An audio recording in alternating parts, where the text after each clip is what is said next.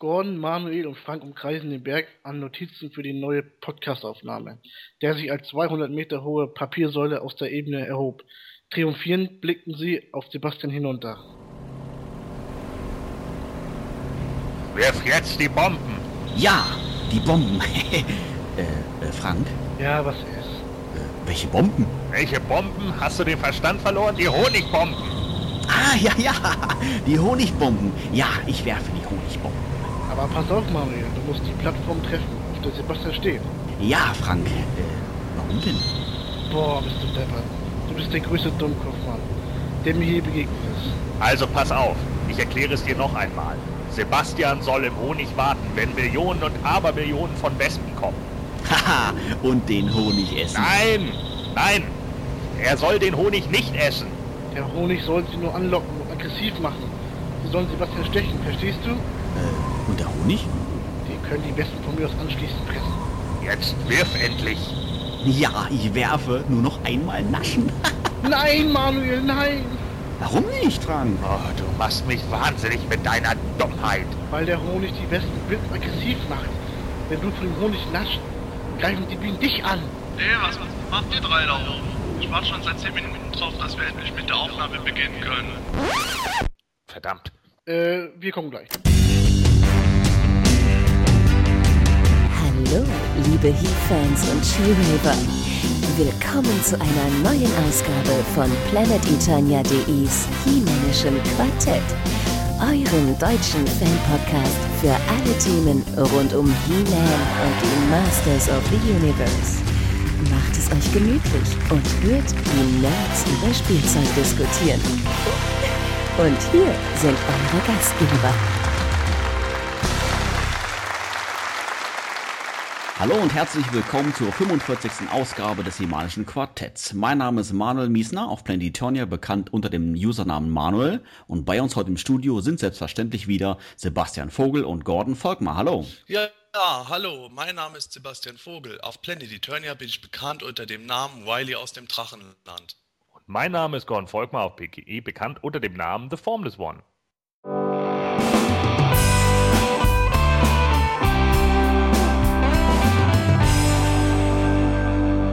Ja, willkommen ihr beiden. Und Gordon, schon ein Beastman zum Kuscheln vorbestellt? Äh, um ehrlich zu sein, nein. Also ich war ja kurzzeitig mal überlegen, ob ich vielleicht irgendwie einen für meine Freundin oder sowas benutze, aber so toll finde ich diese deform Plush-Dinger dann doch wieder nicht. aber du, Sebastian, hast dir doch bestimmt schon alle Masters Kuscheltiere zum Kuscheln für deine Kinder vormerken lassen, oder?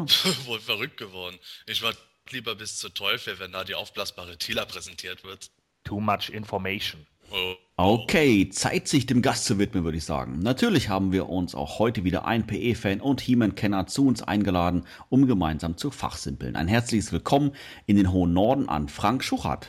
Ja, hallo, herzlich willkommen. Mein Name ist Frank Schuchert, auf PE bekannt als Rocky Balboa und ich freue mich, dass ich wieder dabei bin. Ja, hallo Frank, schön, dass du mal wieder bei uns bist.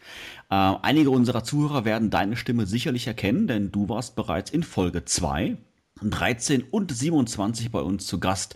Ähm, für unsere Zuhörer, die dich vielleicht nicht kennen oder sich nicht mehr genauer äh, an dich erinnern können, erzähl doch mal ein wenig, ähm, ja, erzähl doch mal ein wenig über dich und darüber, was du ähm, ja an Master of the Universe so faszinierend findest. Ja, Master of the Universe war natürlich ein Teil meiner Kindheit ähm, als achtiger Kind und ähm, ja, es hat mich schon immer fasziniert. Figuren, Cartoon, Hörspiele, alles und ähm, ja, und es ist bis jetzt so geblieben. Natürlich in der Zwischenzeit mal eine kleine Pause gehabt, weil dann waren mal andere Sachen kurz wichtiger, aber trotzdem immer mit einem halben Auge doch immer bei He-Man gewesen. Also und dann halt durch die 2000X da wieder reingekommen damals, ne? Ja, du hast es gerade schon ähm, erwähnt gehabt. Ein, du bist ein Kind der 80er Jahre. Du bist 31 Jahre jung und warst dann auch als Kind ähm, ja vollkommener He-Man-Fan oder war das dann doch äh, vielleicht nur eine Randentscheidung damals oder vielleicht waren sogar deine Eltern vielleicht sogar gegen Masters of the Universe? Erzähl mal ein bisschen, wie war das bei dir? Ja, also meine Eltern waren gar nicht dagegen, überhaupt nicht. Also das war nie so uns Thema. Ähm, also ich habe das voll mitbekommen. Das war also ich, ich kannte das nicht anders. Unsere, meine Freunde in der Straße, alle, die hatten auch alle He-Man-Figuren und Hörspiele, alles und es gab nichts anderes. Äh, daher kamen noch die Turtles dazu und so, ne? Aber He-Man war halt immer das Hauptthema bei uns. Schon immer auch, auch kein Nintendo, sondern nur He-Man oder so. Immer He-Man. Wie, was würdest du sagen, wie lange hat dann äh, das Masters-Fieber äh, bei dir angehalten? Hat das dann auch noch die New Avengers mit in ihren Bann gezogen oder war dann beim Auftauchen der NAs dann für dich dann auch Schluss mit dem Thema He-Man? Nee, überhaupt nicht. Also NA, also ich persönlich zähle ja NA zu den Vintage dazu. Also ich, weil es einfach, für mich war der Übergang quasi, war ja nahtlos bei uns. Also das ging ja so über. Und ähm, ich weiß nicht, also für mich zählt NA zu den Vintage. Ich weiß, dass viele das nicht so sehen, aber es haben zum Beispiel so Charaktere wie Vicarius oder Hydron haben für mich einen höheren äh, Stand als Clamchamp oder Real Blast zum Beispiel. Also kannst, kannst du dich noch erinnern, ähm, als du die Figuren das erste Mal im Laden gesehen hast? Warst du da nicht irgendwie ähm, ja, enttäuscht oder, oder sagen wir mal verwirrt, dass es da eine neue Verpackung gab und auch die Figuren von der Gussform her komplett anders waren als die, die Masters, die du dann aus den 80ern kanntest? Ja, natürlich war man überrascht. Das war, ich kann mich auch noch gut daran erinnern. Das war bei uns bei Karstadt war das. Da war ich dann mit meinem, ich glaube, mein Vater war, glaube ich, waren wir unterwegs. Das war zur Osterzeit. Und dann durften wir uns was aussuchen. Und dann habe ich gesehen, dann hingen dann die alten Masterfiguren noch und dann nehmen dann die äh, NA-Figuren. Dann habe ich schon geguckt, hä, die waren blaue, so blaue Verpackungen und nicht mal diese roten. Und da stand da nur He-Man drauf. Und dann war da so ein, dann lag da unten so ein kleines Heftchen, so als so eine Broschüre. Weil ich da mal reinguckte, da war ja so die Geschichte so angehaucht, ne, wie das jetzt so kam. Und ich weiß nicht, ich habe das total angenommen sofort. Ich durfte aber auch gleich was mitnehmen. ein ein He-Man mit äh, Kassette damals. Und dann natürlich dann nach Hause, dann Kassette reingesteckt und das Hörspiel fand ich damals super, genial. Also es, es hat einfach gepasst für mich. Also es war, es war trotzdem He-Man, ne? Ja, und wie lange hat das dann ja noch, noch bei dir angedauert, bis du dann mit den Masters, beziehungsweise mit der NA-Serie dann aufgehört hast? Also das hat so aufgehört, sag ich mal, komplett mit He-Man. Ähm, ja, das ging, das ging doch doch so bis 94 ungefähr so. Habe ich dann noch so auf Flohmarkt paar Figuren gekauft und so und dann hat das aber dann rapide abgenommen, weil halt dann ne, Pubertät und dann war das waren halt andere Sachen ja. kurz wichtiger. Aber ich, dann, ich weiß, das habe ich alles verkauft, bis auf He-Man und Skeletor von den Vintage und bis alle, bis auf alle Hörspiele, die habe ich alle behalten. Und dann fing das so das erste Mal 98 wieder an. Da habe ich nämlich dieses Toy Hunters Journal mir gekauft.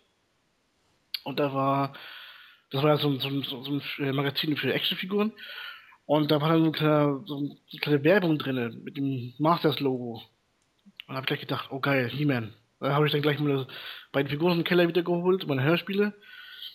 Dann bin ich aber wieder davon abgekommen. Und dann, als die 2000X da rauskamen, dann bin ich wieder voll dabei gewesen. Also, ja, und seitdem bin ich dabei. Wie bist du auf die 2000X aufmerksam geworden? Im, auch im Internet oder wo? Genau, es war auch Internet. Da bin ich, da war ich, da hatte ich noch kein Internet zu Hause gehabt. Da war ich mit einem Kollegen, war ich da so Internet surfen in so einem Café. Und ist man so am Google, ne? Und dann dachte ich so, was langweilig gewesen, was gibt's mal ein? Ach, gib doch mal einfach mal He-Man ein. ne? Dann, dann habe ich dann so gesehen, dann äh, He-Man ist zurück, stand da irgendwie so ein so ein, so ein, äh, so ein Bericht. dann drauf geklickt und habe ich dir gleich die beiden neuen Figuren gesehen, He-Man und Skeletor. Da ich so, hä? Was denn nu? Und dann gleich neue Cartoon-Serie, alles am Start. Ich so, oh Gott, deswegen. Und weißt du noch, da war ich beim Comic-Shop ein paar Tage später und die hatten schon die Figuren gehabt. Also He-Man, Skeletor, Man-Man und so, also die, erst, die, die erste Wave so, ne? Gleich welche mitgenommen, zum teuren Preis natürlich. Und dann ein paar, dann ein paar Wochen später gab es die auch bei uns im Laden zu kaufen, ne? Und habe ich mir alle gekauft, die es da so, die da so gab, ne? Das ja. Und, und dein erster Eindruck von den 2000Xern? Auch irgendwie also, ein bisschen erschrocken oder hast du das auch gleich angenommen? Gar nicht. Ich war irgendwie total wieder fasziniert davon. Also wie als kleines Kind damals sich gefühlt, ne? Also man stand dann daher bei Karstadt so im Laden, da war ja bei uns, war ja alles voll mit he ne? Es war ja richtig so ein ganzer Gang voll, alles großes Plakat an der Decke und Master of the Universe und ganz groß aufgezogen. Auch die ganzen Figuren, die Fahrzeuge, die Grayskull, das war einfach wie damals als Kind, ne? Das war einfach Wahnsinn. Und am Anfang war ich davon richtig begeistert, weil das war halt wieder He-Man. Aber dann mit der Zeit dann doch gemerkt, Vintage war doch ein anderes Gefühl, fand ich so. Also es war jetzt nicht mehr am Ende die ganzen Varianten und so, das war nicht mehr so. Der, der, der, Boah, wir haben die auch hier schwer bekommen nachher nur noch. Es gab nur noch bei uns hier Varianten im Regal. Nur noch He-Man und Skeletors in verschiedenen Sachen. Also das. Nee, das habe ich dann nachher sein gelassen. Also noch bis auf die Snake Man, die noch kamen, die paar, und dann war das nachher auch vorbei gewesen. Ne? Wie ist das jetzt aktuell bei dir? Ähm, sammelst du jetzt beispielsweise auch die, die Moto Classics, die aktuelle Moto Classics Line? Ähm, hast du nach wie vor 2000X Line zu Hause? Wie kann man sich das genau vorstellen? Also ich habe ja eigentlich, ich sammle jetzt nur noch die Classics. Den Rest, ich habe ja gar nichts mehr. Ich habe ja mal alles verkaufen müssen leider. Ich habe ja auch die letzten beiden Jahre, ja bei mir gesundheitlich nicht so gut. Es ging aber ein Auf und Ab. Und da habe ich, ich habe ja mal alles verkauft jetzt seit äh, Oktober bin ich wieder dabei. Aktiv richtig, mit Figuren. Hat aber auch einen Grund. Mir hat nämlich ein P-User, ich war ähm, letztes Jahr im Krankenhaus ein paar Monate und äh, habe mich jemand besucht aus dem P-Forum. Nochmal danke an Roman781.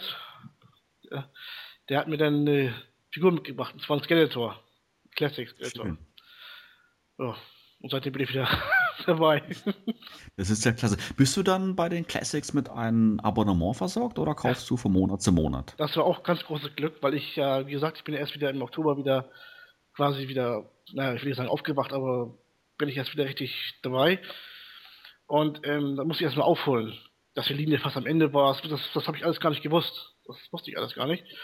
Dann musste ich erstmal aufholen monatelang und dann habe ich natürlich kein Abo abgeschlossen. Das konnte ich ja nicht.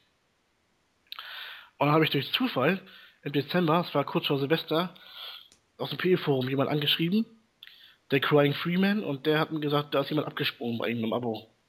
Ob ich das übernehmen äh, möchte. Habe ich natürlich sofort Ja gesagt, ne? Weil Ram-Man, NA, He-Man, die braucht man einfach, ne? Klasse. Ja, wie kann man sich denn dein Zuhause jetzt vorstellen? Ähm, bist du jetzt so der Typ, der dann alles dann so schön in Vitrinen dann präsentiert oder baust du da so, so Dioramen auf mit Kampfszenen oder ja, wie genau lebst du dein, dein, dein Fansein zu Hause aus? Also noch ist das alles sehr übersichtlich. Ich habe das erstmal in der Stube noch. Ich habe da schon mit meiner Freundin so einen kleinen Beef gehabt damit, äh, weil ich jetzt auch noch die Rocky-Figuren von Nika mir geholt habe, ein paar und die Turtles Classics will ich mir auch noch holen, aber das, das weiß ich noch nicht. ähm, nee, ich habe erstmal jetzt, ich habe jetzt wieder 21 Figuren äh, mir mittlerweile wieder geholt. Die stehen alle jetzt hier in der Stube erstmal auf dem Regal.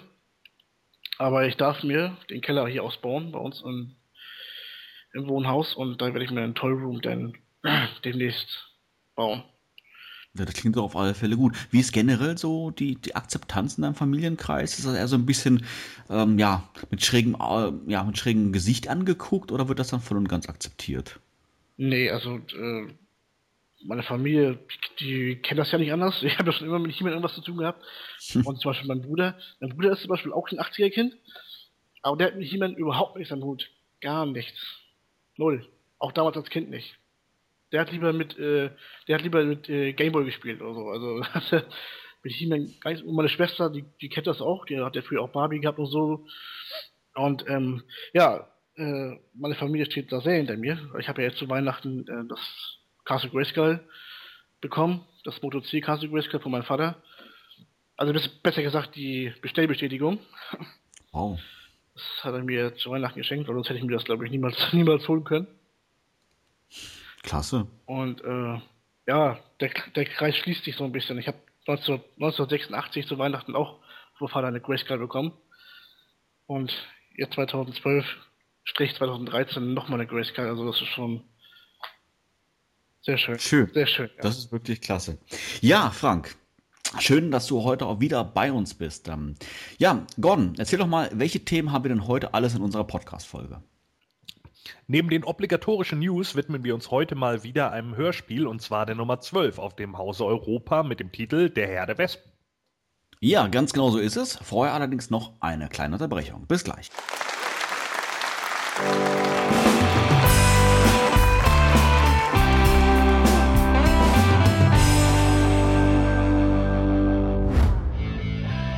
Bist du ein Masters-Fan und möchtest gerne mal beim Himalischen Quartett zu Gast sein? Dann keine Scheu.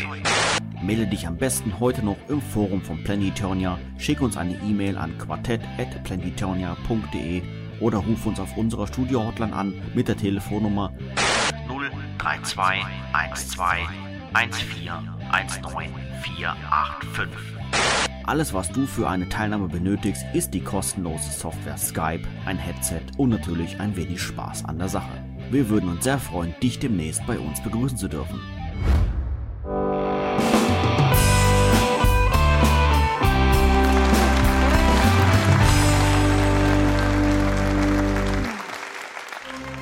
Das Hie-Männische Quartett, die Nachrichten. Ja, selbstverständlich gab es natürlich auch wieder in den letzten Wochen wieder einige Neuigkeiten rund um He-Man und die Masters of the Universe. Eine Neuerung ist die Ankündigung seitens Mattel für ein neues Weapons Pack, oder Sebastian?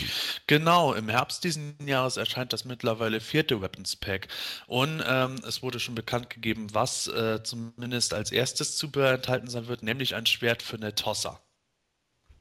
Oha. Ähm, Frank, wie schaut es bei dir aus? Sind Weapons Packs so in deinem Interessensbereich oder konzentrierst du dich dann eher wirklich nur auf Figuren? Also ich habe äh, das erste und zweite Weapons Pack. Ähm, die restlichen beiden, die ich will noch zulegen. Und auf das neue freue ich mich auch schon, ja. Ich will mich jetzt, wenn, mich, wenn ich mich jetzt richtig entsinne, korrigiert mich bitte, wenn ich falsch liege. Ich glaube, das dritte Weapons Pack war ja so mittler, so eigentlich das Highlight bislang äh, bei den drei Weapons Packs, Gordon. Ähm, denkst du, das vierte wird dann sich in diese Reihe damit eingliedern oder ähm, ist es letztendlich dann wirklich wieder nur so ein, ja, Repaints von, von, von Zubehörteilen, die man eigentlich sowieso schon hat? Ja, ich denke, es wird wahrscheinlich wieder eine Mixtur aus beidem sein. Also äh, man wird einige Sachen haben, die eben bei den Figuren nicht dazu gekommen sind. Und dann werden wahrscheinlich wieder so ein, zwei Sachen äh, dazukommen, die eventuell auch in einer anderen Bemalung zu anderen Figuren passen. Ähm, Sebastian, erklär doch mal vielleicht noch ein bisschen was zu dem Hintergrund, weil du jetzt speziell das Schwert für eine Tossa erwähnt hattest. Warum ist das Schwert jetzt hier in Weapons Pack drin und nicht eigentlich bei der Figur selber? Ja, das wüsste ich selber auch ganz gerne. Bei Netossa hat Mattel gesagt, dass, ähm, dass nicht nur der Schild, sondern auch der Umhang als Zubehör gelten würde. Damit hat Mattel sich im Grunde recht gut herausgeredet, warum sie ihre zwei Zubehörregelungen dort nicht wahrnehmen. Ähm, die Begründung soll eigentlich sein, dass das ganze Zeug von der Tossa halt in den Gussform so viel Platz eingenommen hat, dass kein Platz mehr für weiteres Zubehör war. Ja, also es ist ja so, dass Netossas Schwert in den 80er Jahren ursprünglich so geplant war, dass es ein Repaint vom Bubble Power Shiva Schwert sein sollte. Und so wird es jetzt wohl auch stattfinden. Das heißt, dass das schon mal ein ganz praktischer Repaint sein wird. Und ähm, was aber mit dem dritten Weapons Pack jetzt war, das war natürlich vom Inhalt her eigentlich das bisherige Highlight, aber es hat sich ja nicht ausverkauft gehabt. Also äh, es ist ja nach wie vor irgendwo bei den Essentials enthalten.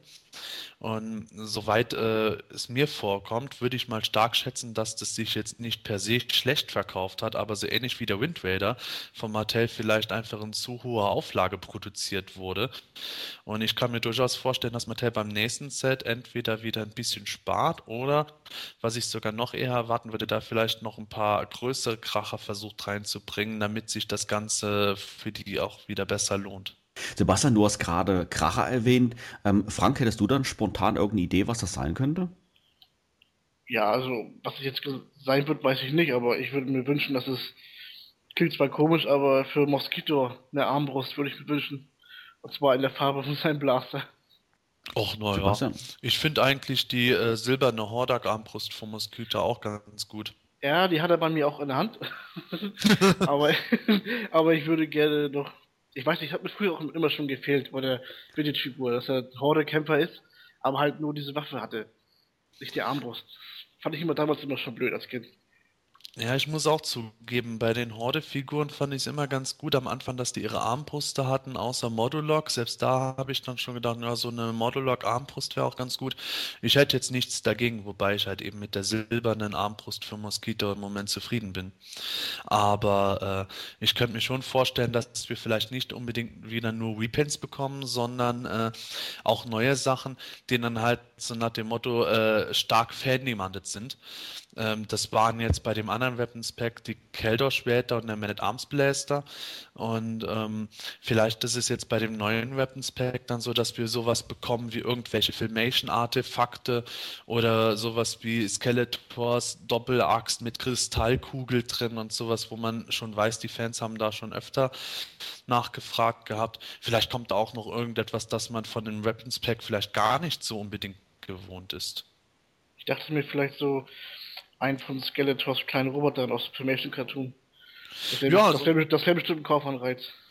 Ja, generell so nach dem Motto, äh, so kleine Minifiguren, vielleicht die Roboter wären vielleicht sogar noch etwas zu groß, aber so kleine Minifiguren, die man äh, recht äh, ordentlich produzieren kann, ohne dass es zu teuer wird, dann damit reinzupacken, wäre mit Sicherheit ein riesiger Kaufanreiz.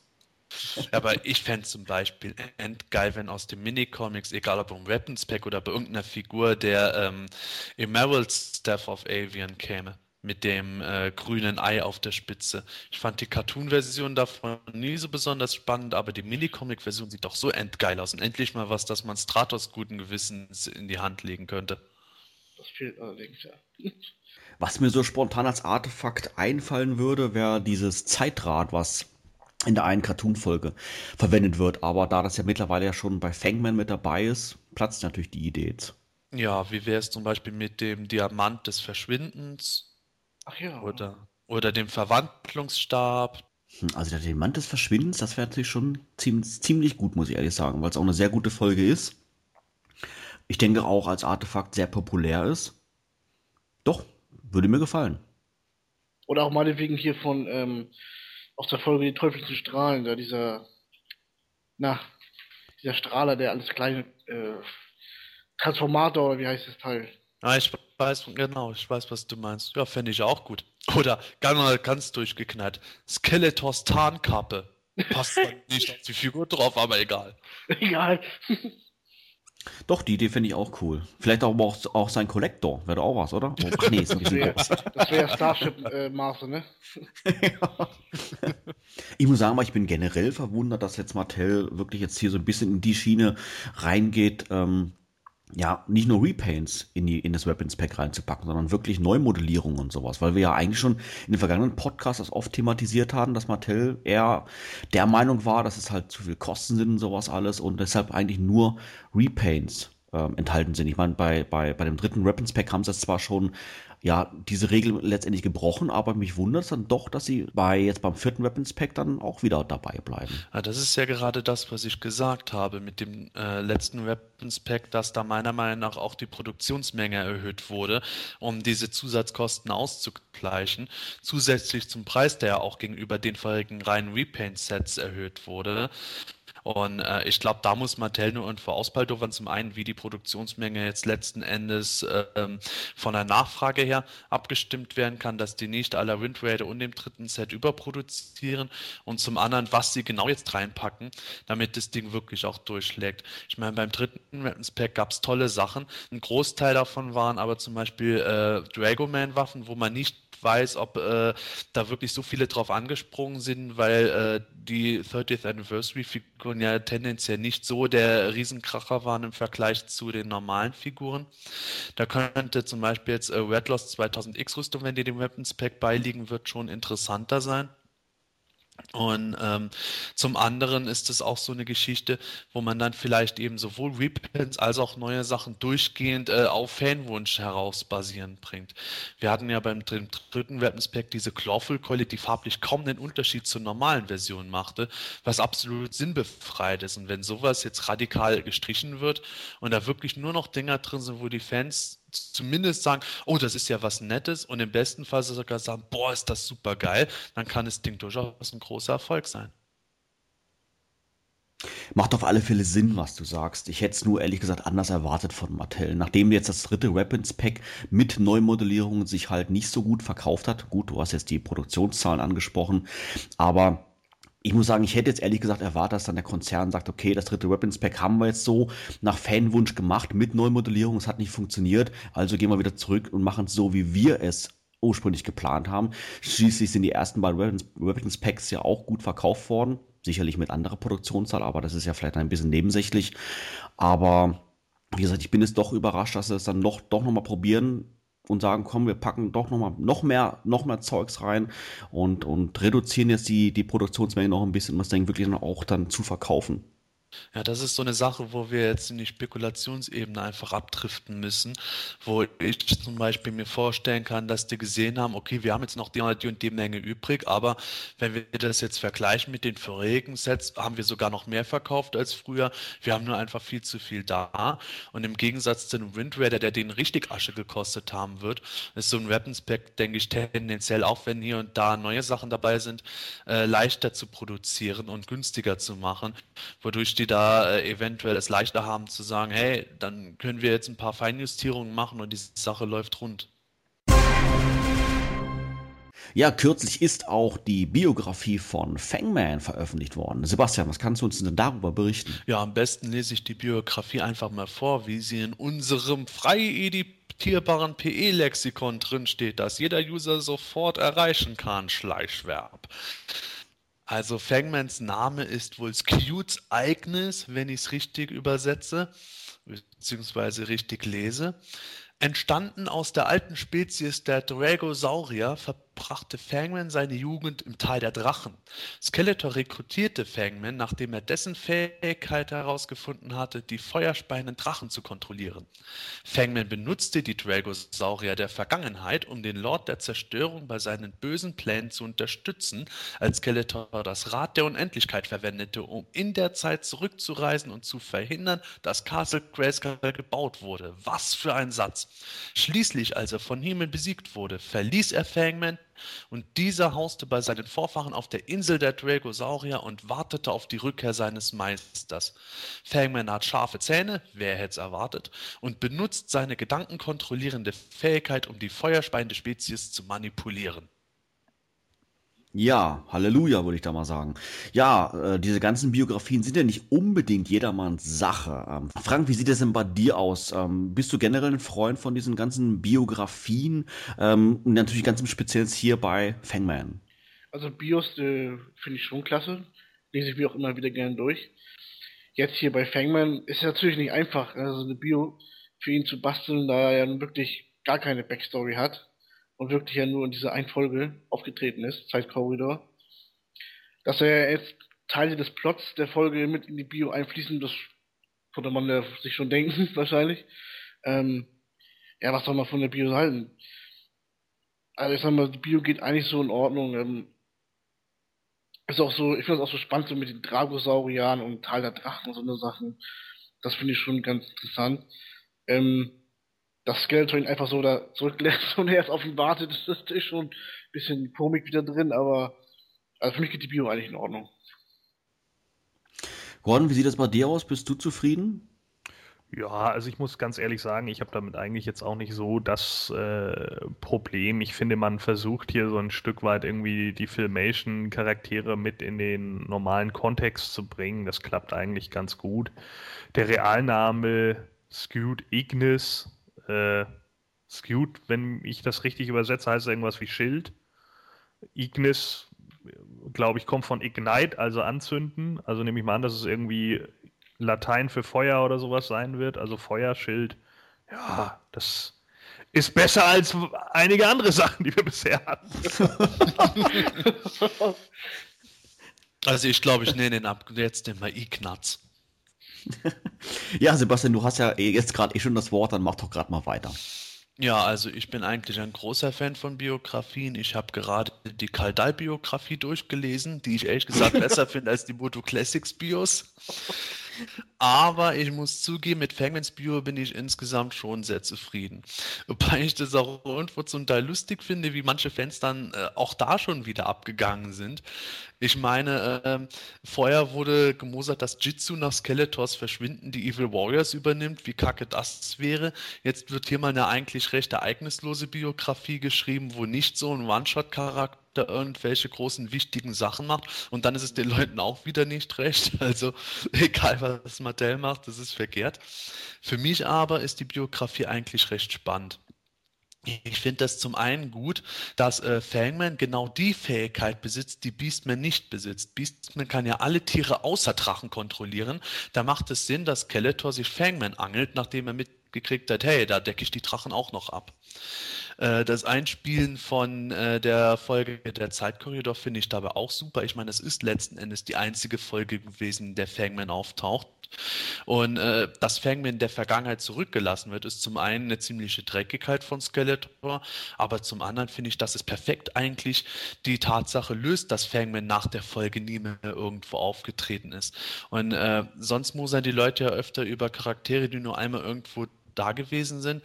Und jetzt kriegen wir im Grunde die äh, Erklärung auf dem Serviertablett, warum das bei Fangman der Fall ist, während wir zugleich aber immer noch die Möglichkeit offen gelassen haben, dass Fangman eventuell zu irgendeinem Zeitpunkt nochmal eine Rolle spielen könnte. Der könnte ja theoretisch in irgendeiner Epoche gegen äh, Valkor oder ähm, Wunder oder so dann nochmal auftreten.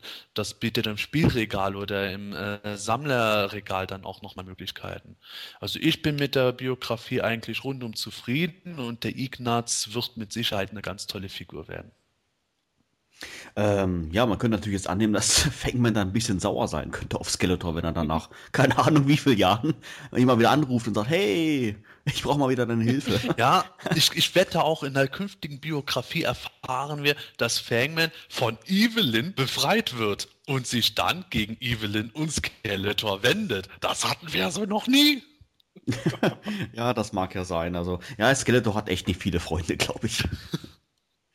Vielleicht wird er auch einfach nur ewig alt, weil er ein Drache ist und dann ist das für ihn nur wie ein Wimpernschlag und dann denkt er, ach guck, du rufst schon wieder an, krass. ja, ja, ähm, du hast es gerade schon selber gesagt, Sebastian, das Rad der Zeit wird ja, ja auch wunderbar mit, mit eingebaut in die Biografie, ähm, was ja auch der Figur ja beiliegt. Aber ich glaube, der hat noch mehr Zubehörteile, die jetzt hier aber keine Erwähnung finden. Gibt es da irgendwie einen Hintergrund? Äh, eigentlich nicht wirklich. Ähm, der hat ja das Schwert der Ahnen dabei, das in Masken der Macht eine wichtige Rolle spielt. Das ist wohl dabei gepackt worden, weil die wohl kaum äh, diese, ba diese beiden oder dieses junge Pärchen aus Masken der Macht mal produzieren werden. Und die Masters of Power Demons vielleicht auch noch auf sich warten lassen oder anderes Zubehör beiliegen haben können. Und das dritte Zubehör, das ist gar nicht im Cartoon irgendwann mal aufgetaucht, das ist so eine Art Elektrostab Stab in ganz komischer Form, der für äh, Fangman ursprünglich mal bei Filmation entworfen wurde, in einem Entwurf auch zu sehen ist. Und das ist ein nettes Easter Egg. Ist jetzt natürlich ein bisschen schade, dass zumindest dieser Stab nicht irgendwo in der Biografie nochmal kurz erwähnt wurde, als Teil von Fangmans Action-Slogan am Ende. Aber ist jetzt auch nicht weiter schlimm. Hauptsache, wir kriegen mal richtig schön was fürs Geld. Ja, es gibt mal wieder Neuigkeiten aus dem Bereich Merchandise. Sebastian, was haben wir denn diesmal auf dem Plan? Stofftiere. Ui, das klingt ja wirklich begeistert. Was gibt es denn darüber genau zu berichten? Ja, also irgendwo sehen sie zum Teil noch ganz nett aus. Es wird jetzt ab März tatsächlich Stofftiere geben äh, von Beastman, He-Man, Skeletor und Trapjaw und dem Zauberschwert und Battlecat. Alle im Filmation-Stil gehalten die ganz lustig und knuffig sind. Und ähm, die Stofftiere werden ungefähr 7 Zoll groß sein und 12 Dollar ungefähr kosten. Das Schwert ist sogar 30 Zoll groß und kostet 18 Dollar und wird alles hergestellt von Comic Images. Ist teilweise jetzt schon Online-Shops verfügbar zum Vorbestellen. Ja, und damit kann man dann kuscheln. Das heißt, kein Merchandise-Produkt, was eventuell mal auf den Markt kommt, sondern das ist auf dem Markt. Jetzt noch nicht, aber es gibt es halt schon zum Vorbestellen. Also die Wahrscheinlichkeit ist sehr groß, dass jetzt schon in irgendeiner Fabrik das ganze Zeug fertig produziert liegen wird. Frank, fühlst du dich irgendwie angesprochen? Ja, gut, ich sag mal, die sehen ja ganz niedlich aus, ne? Vor allem Battlecat. Aber kaufen, glaube ich nicht. Das, also wenn es jetzt bei MyToys oder Toys R Us hier geben würde, so für 10 Euro oder so, würde ich mir vielleicht aus Gag mal einen mitnehmen und den mal der kleinen Nichte schenken, aber ist so extra importieren oder so, würde ich für sowas nicht machen. Gordon, was denkst du, was jetzt hier wirklich als Zielgruppe jetzt gedacht ist? Die Kinder der Masters-Fans oder die Masters-Fans, die sowieso alles kaufen? Ja, Kinder, all eure Lieblingscharaktere, He-Man, Skeletor, das Zauberschwert. also, ja, ganz ehrlich, äh, ich denke mal, da wird es wahrscheinlich schon eher so um die älteren Fans gehen, die dann diese Kuscheltiere ihren Kindern wahrscheinlich irgendwie schenken könnten, äh, so dass die dann auch noch so ein Stück weit Bezug dazu bekommen. Ähm, ja, der Filmation-Look bei den Dingern ist ja ganz gut gegeben, aber ich finde die jetzt auch nicht so überragend, äh, dass ich mir davon irgendwie eins zulegen würde. Ist ganz witziger Gag, aber ähm, ja, es ist wie mit so viel Merchandise, ich brauche das nicht. Sebastian, du würdest ja dann dadurch eigentlich in die Zielgruppe fallen, oder? Was soll das denn jetzt heißen? naja, immerhin hat jetzt Gordon ja gesagt, dass er denkt, die Zielgruppe wären jetzt Masters-Fans mit Kindern. Ich meine, da passe ich jetzt rein, da passt auch du mit Ach so, rein. ich habe jetzt gedacht, Ist, die Zielgruppe sind Kinder und ich gehöre zu den Kindern. Nein, nein, nein, nein, nein. Also er hat ja gesagt, äh, Masters-Fans, die schon Kinder haben. Und ähm, ja, nachdem du jetzt so mit Trinkgläser und so ja, glaube ich, nicht so viel anfangen konntest, würdest du sagen, Mensch, das wäre auf alle Fälle mal so ein, so ein nettes Geschenk für, ja, für deine Kinder? Oh, ganz ehrlich, also wenn jetzt meine Kinder das im Internet schauen äh, und sehen würden, während ich das selber angucke und dann sagen würden, ach, das ist ja niedlich und ich würde es dann günstig irgendwo gerade im Laden sehen, es ihnen dann äh, vielleicht holen. Aber 12 Dollar mit Versand dann auch noch, dagegen äh, kann ich denen jederzeit irgendwo im nächsten Laden 5 Euro Fisch zeigen, was ihnen dann genauso gut gefällt. Und da brauche ich jetzt nicht unbedingt was von Moto-Den noch aufbinden. Wie Gordon schon sagt, das ist ja eine nette Geschichte. Sie sieht auch schon irgendwo ganz süß aus. Aber irgendwo mehr so als äh, etwas zum reinen Gag-Effekt ist das meiner Meinung nach ehrlich gesagt nicht. Battlecat sieht ja auch so ein bisschen aus wie so ein Kaktus, ne? so eine Gurke irgendwie, ne? Mit so einer Maske auf. Eigentlich, eigentlich hätten sie daher äh, Spycore machen müssen. Das wäre eine schöne Ironie gewesen, äh, ein Spycore-Kuscheltier zu machen. Oder warum nicht? Ich meine, die, diese Stofftiere sind jetzt 6 Zoll groß, äh, 7 Zoll groß, also relativ nah an der Actionfigur. Wenn wir uns überlegen, was wäre denn mal mit einem Castle Grayskull Kissen? Das hätte dann ungefähr die richtige Maße für diese anderen Kuscheltiere. Wäre doch cool, oder? Ja, je nachdem, was für ein Material Mattel benutzt, kriegen wir das ja vielleicht Ende des Jahres. Ja, hin und wieder kommt es mal vor, dass ja Mattel sich vielleicht bei der einen oder anderen Entscheidung etwas unsicher ist und dann bei den Fans mal nachfragt. Ähm, ja, kürzlich so geschehen. Um Sebastian, um was ging es denn da? Ja, also es ist halt eben so gewesen, dass äh, Toyguru auf He-Man.org einen Thread aufgemacht hatte, wo er einfach mal so gefragt hat, wie die Leute dazu stehen würden, wenn äh, künftig bei Figuren äh, auf die Verpackung insofern verzichtet würde, dass die nicht mehr auf Blisterkarte erscheinen, sondern meinetwegen in sowas wie einem simplen Plastikbeutel reingeschmissen würden und den dann äh, ins äh, Postpaket geworfen würde.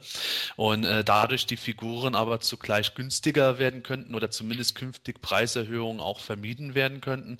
Also im Grunde nach dem Motto, wenn wir jetzt die Wahl hätten, die Figurenpreise zu erhöhen oder ähm, äh, zu senken äh, zugunsten eines Plastikbeutels, wie würden das die Leute sehen? Ja, die Moto Classics hatten natürlich schon die ein oder andere Preiserhöhung äh, gehabt in den letzten Monaten. Von daher wäre es vielleicht ganz interessant für die Fans, ja, irgendwie mal, ja, da mitzubestimmen und sagen, Mensch, okay, das fände ich jetzt cool, wenn die Figuren so und so nur noch verpackt sein würden, um die Kosten vielleicht zu senken, wie Sebastian gerade auch erklärt hat. Gordon würde das sicherlich sehr freuen als Mocksammler. Frank, wie stehst denn du zu dem Thema? Also ich bin ja jetzt kein Mocksammler. Ich packe die Figuren ja lieber aus, weil ich sie gerne ähm, in Pose stelle und all sowas. Aber keine Verpackung, das, das kann ich mir gar nicht vorstellen. Das ist doch weiß, das wird irgendwie so billig wirken, finde ich, oder so. Also, ich meine, ich meine, die, die Figuren sind zwar schon teuer genug, aber dann, dann ohne Verpackung auch noch, weiß ich nicht, das wäre, das wäre nichts für mich. Ja, aber wenn man mal so den hiesigen Supermarkt geht, es gibt ja auch wirklich schöne Plastiktüten, oder Gordon? Ja, total. Ich sehe jetzt schon den User Gizmo Co. auf Planet Eternia sich freuen. Yes, Hugo Bootlegs bei Moto Classics. Ja. Also, ganz ernsthaft. Das ist wieder so eine Idee, die kann auch wieder nur vom Mattel kommen, ja. Wie wär's denn, wenn wir einfach bei Aldi die Plastiktüten aufkaufen und da schmeißen wir euch dann zwei Figuren rein? Kauft ihr dann mehr? Also, ernsthaft, Mattel. Äh, wie war das noch mit irgendwie Adult Collector Toyline? Ja, dann können wir auch ein bisschen was in der Tüte verschicken. Also manchmal habt ihr doch auch nicht alle Latten am Zaun. Das ja, vor allen Dingen ist es ja witzig, wenn du da beim Zoll stehst und die fragen, was ist denn drin? Und du sagst 20 Tüten. Und die dann noch gefüllt mit Mossman. Ja, das ist ja auch noch so eine Geschichte, dass Mantella gesagt hat, ja, äh, äh, auch für den Fall, wenn wir jetzt die Wahl hätten, äh, das Zubehör zu reduzieren oder die Verpackung, wie würde das aussehen? Ich persönlich als Auspacker würde natürlich jetzt sagen, mir ist die Verpackung insofern eigentlich Schnurz, aber äh, generell vom Geschäftsmäßigen aus macht das ja überhaupt keinen Sinn. Also man muss sich ja mal überlegen, wie viele Leute eben wie Gordon die Sachen verpackt kaufen und belassen oder äh, auch zwei, zweimal eine Figur bestellen, allein um sie einmal auszupacken und einmal verpackt zu belassen. Diese ganzen Leute würden dabei wegfallen. Und ich glaube nicht, dass es ein verschwindend geringer Anteil der gesamten Käuferschaft ist, der sich dann durch äh, eventuelle niedrigere Preise irgendwo wieder ausgleichen lässt. Im Gegenteil, ich glaube, dann können wir die Tollern eigentlich direkt einstampfen, weil uns dann erstmal 50 Prozent der Käuferschaft wegfallen wird. Das finde ich äh, absolut unverantwortlich, sowas zu machen. Und meiner Meinung nach war das jetzt auch in dem Sinne keine ernst gestellte Frage Frage, sondern allenfalls wieder irgendwie so eine äh, Schnellschussding, weil äh, Toyguru irgendwo angefressen war, dass eine Handvoll Leute auf Facebook mal irgendwas geschrieben hat, wie, wie beschissen die Qualität ist oder sowas. Och, ich hatte schon Bock, mir mal so ein paar Tüten an die Wand zu hängen, neben alle anderen Mocks. Ja, das ist voll edel. Ja, super. Ja, Sebastian, äh, es gab doch schon mal 2000X äh, in Plastiktüten, oder? Ja, das war aber immerhin nur der deutsche Tütenkeldor. Den haben sie auch nur deswegen gemacht, damit er äh, halt bei Toys R Us exklusiv angeboten werden konnte als Gratis-Giveaway, wenn man jetzt im Wert von 25 Euro normale Figuren gemacht hat. Das war ja auch was, was unter anderem wir mal äh, fürs Abonnement äh, 2008, glaube ich, war es schon, oder 2009 vorgeschlagen hatten, wenn die Ganzjahresabonnements machen, so Figuren wie eben, was dann als Wunder rausgekommen ist, einfach äh, in schlichten Beuteln anzubieten, weil es zu Wunder jetzt auch irgendwo ein bisschen gepasst gepasst hätte. Aber wie gesagt, letzten Endes, die Mock-Sammler fallen halt auch in so großem Maße weg. Das wäre einfach vollkommener Schwachfug, das zu machen. Ach, ich finde einfach, das Ding hätte, hätte mehr Nutzen. Ich meine, wenn es ein schöner Beutel ist mit so, mit so einem Zip-Verschluss, weißt du, dann kann man das irgendwie noch so in der Butterstulle reinpacken, anschließen oder sowas alles. Ich finde das gar nicht schlecht, muss ich sagen. Du, ja, klar. Du hebst auch deine Alu-Papiere und so auf, wenn du die einmal benutzt hast und bügelst die nochmal, um die nochmal zu benutzen. Ne? Ja, natürlich. Also bügeln vielleicht nicht, aber ich streife sie zumindest wieder ein bisschen glatt an der Tischkante. Ja, ja der Manuel ist ja auch ein Schwabe. Nein, bin ich nicht. Du lebst aber nicht. da, das färbt ab. Ach so, okay, das kann sein. Also ganz ernsthaft, ich meine, äh, diese Sachen wie, was weiß ich, bei 2000X, dass man einen Keldor dann in so einen Plastikbaggy mitgesandt bekommt, das gab es ja nun schon immer. Ja, diese Mail-Away-Sachen, die, die äh, man irgendwann in den 80ern mal angefangen hat, auch mit diesen äh, Kärtchen, die man dann hinten eingeschickt hat, das hatte ja nicht nur Masters of the Universe mit Mattel, äh, das hatten ja nun alle, die Hasbro-Wrestler hatten das auch und so und da habe ich natürlich dann auch irgendwie, was weiß ich, einen Hulk Hogan in so einem kleinen Baggy hier liegen der auch sehr teuer ist. Aber das sind ja nun wieder Sachen, äh, das sind wirklich nur Mailaways und die waren auch nur dafür gedacht. Und äh, ich betone es gerne nochmal, das hier ist eine Adult Collectors Line. Ja, hier geht es nicht darum, dass irgendwelche Kinder 20 He-Man-Figuren gekauft haben, um dann hinten auf der Verpackung irgendwie diese Schnipsel auszuschneiden, loszuschicken, um eine Figur dann nochmal umsonst zu bekommen. Sondern hier geht es tatsächlich um Sammler. Und das ist doch nun äh, absolut dämlich, wenn man schon erst sagt, ja, wir machen eine Sammler-Toy-Line, aber jetzt kommen eure Figuren nur noch in Tüten. Ja, Mattel hat jetzt nicht nur die Frage gestellt, ob die Fans mit einem Plastikbeutel als Verpackung zufrieden wären, sondern sie stellten jetzt auch die Frage, warum man mittlerweile mit der Moto Classics Line aufgehört hat. Ähm, Gordon, du hast zwar nicht aufgehört, aber was könntest du dir vorstellen, welchen Grund, Grund könnte es für dich geben, wo du sagst, okay, mir reicht das jetzt, ich höre jetzt ich hör auf mit Sammeln? Auch diverse Gründe. Kom kompetente Mit Mitarbeiter bei Digital River. Also ganz, ganz ernsthaft, äh, das sind ja die, die althergebrachten Sachen, die wir jetzt seit ich glaube, gefühlten 20 Podcasts besprechen, wenn es nicht sogar mehr sind.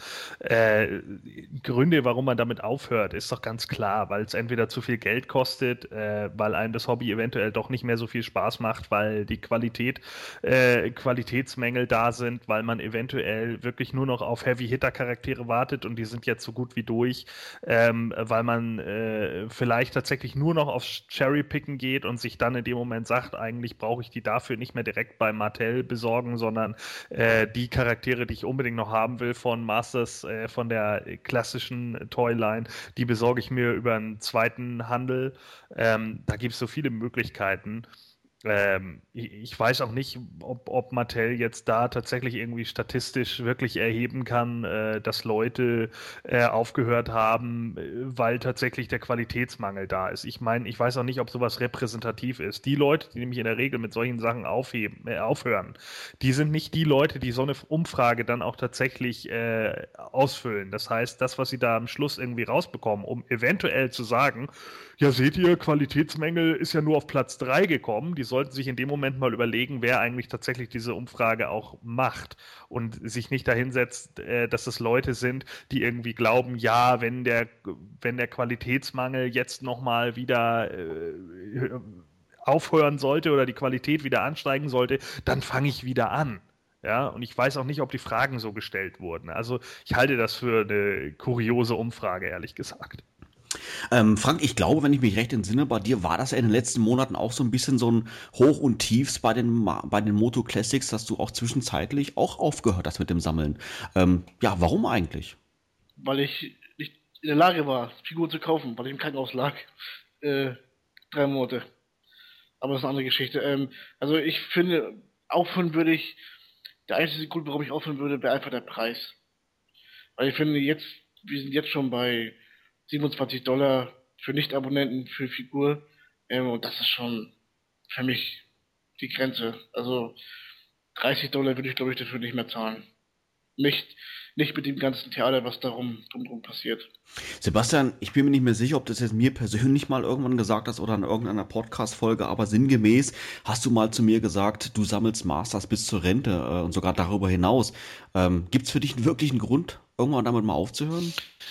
Äh, ja, wenn mir beide Arme und Beine abgeschnitten werden.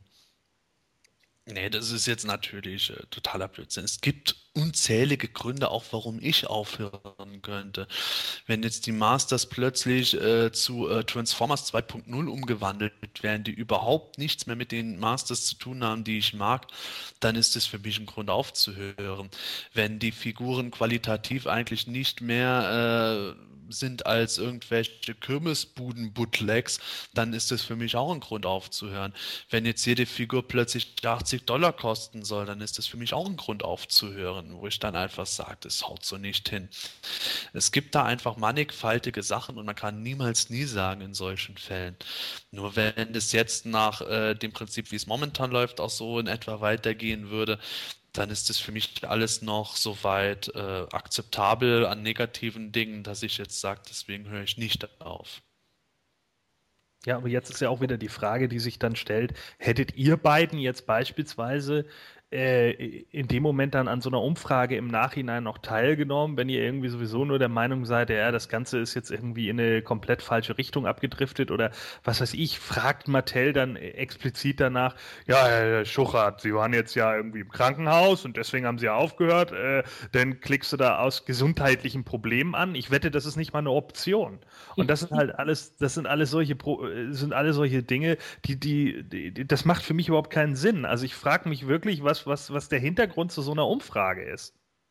Das kann auch eine Geschichte sein, dass Mattel vielleicht künftiges Marketing ein bisschen äh, feinjustieren will oder irgendwas. Äh, da sagen wir, dass Toyguru denkt, wenn er da ein bisschen Anhaltspunkte hat, dann kann er irgendwo innerhalb der Firma ein bisschen was sagen, hier, da und da. Seht ihr, das äh, sind wir gar nicht schuld, sondern die anderen gewesen. Da habe ich äh, in Anführungszeichen den Beweis. Sowas kann man ja drehen und, drehen und wenden, wie man will. Aber deine erste Frage, dem bezüglich, wenn ich jetzt aufgehört hätte mit Sammeln und es wäre jetzt nicht gewesen, weil ich das Interesse an Moto generell total verloren habe und mich komplett aus dem Fandom und allem zurückgezogen hätte, dann hätte ich an dieser Umfrage schon teilgenommen, weil ich einfach dann äh, dem, unter dem Ding entweder aus Kostengründen oder aus Qualitätsgründen aufgehört hätte, aber dann gesagt hätte, ich bin immer noch Masters-Fan und ich hätte eigentlich die Dinger schon weiter gekauft, wenn, bla bla bla. Und da wäre die Umfrage für mich schon was Ansprechendes gewesen. Also ich, ich verstehe, was Gordon meint und äh, ich sehe das eigentlich ähnlich. Ähm, ich denke, es wäre da einfach sinnvoller, ähm, so eine Umfrage zwar zu machen, aber nicht irgendwie äh, auf irgendeiner Fanseite letztendlich dann zu, anzukündigen und sagen, Mensch, nehmt mal daran teil. Ich denke, da wäre es dann einfach geschickter, um diese Informationen zu bekommen, die du meinst, Sebastian, dass man einfach den Leuten eine Mail schickt, mit einem Link drin zu einer Umfrage oder irgendwas in der Form, wenn du beispielsweise ein Abo gekündigt hast oder wenn zum Beispiel abzusehen ist, dass du regelmäßig auf Matty Collector gekauft hast und dann auf einmal seit drei, vier Monaten nicht mehr gekauft hast, dass man dann einfach eine Mail schickt, Mensch, sehr geehrter Vogel, wie sieht's aus? Sie waren schon lange nicht mehr auf Matty Collector. Warum haben Sie da und da nicht eingekauft, etc. Ich denke mal, dann würden Sie unter Umständen vielleicht auch das Feedback bekommen, was Gordon meint, was Sie jetzt nicht bekommen, wenn Sie es rein auf einer Fanseite irgendwo dann nachfragen. Ich denke, das Ding wird so oder so äh, nicht aussagekräftig sein, ob du da jetzt diesen Ex-Kunden äh, über Newsletter, E-Mail irgendwas geschickt hättest, dass sie dann ignorieren oder das auf einer Fanseite machst, was die ignorieren, ist meiner persönlichen Meinung nach da kupft wie katscht und ich glaube, das ist so oder so eher was, was einfach die Leute dann anspricht, die potenziell als Kunden vielleicht nochmal gewonnen werden könnten und die, die äh, so oder so nicht dran teilnehmen, auf die hat es Mattel in dem Fall vielleicht auch gar nicht abgesehen. Ja, aber das ist ja eben genau der Punkt. Deswegen frage ich mich natürlich dann in dem Moment, äh, wen will man denn damit jetzt eigentlich überhaupt noch erreichen? Will man tatsächlich nur die Leute erreichen, die irgendwie eigentlich Fan sind, aber dann äh, eventuell keine Lust mehr auf Moto Classics haben? Ich meine, dass die Verkaufszahlen irgendwie zurückgehen und so weiter und so fort, worüber ja auch immer diskutiert wurde. Äh, das ist ja auch ein Stück weit irgendwie ganz normal, weil wenn es da irgendwie einen Mainstream-Fan in Anführungsstrichen gibt, der sie jetzt nicht irgendwie die ganze Zeit da penibelst genau auf irgendeine so Webseite Reviews für Toys schreibt, kleiner Seitenhieb, äh, hey.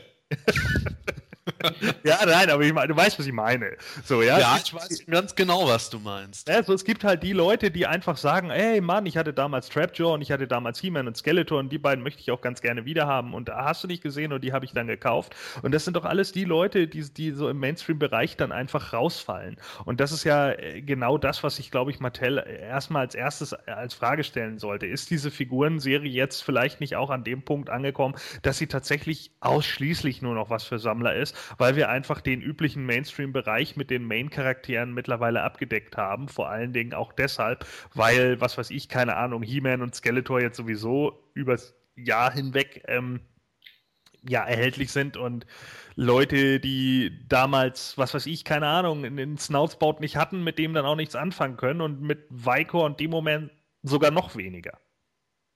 Aber wir können die Frage ja auch mal an unser Forum stellen. Was wäre denn für unsere PE-Mitglieder ein Grund, aufzuhören mit dem Sammeln?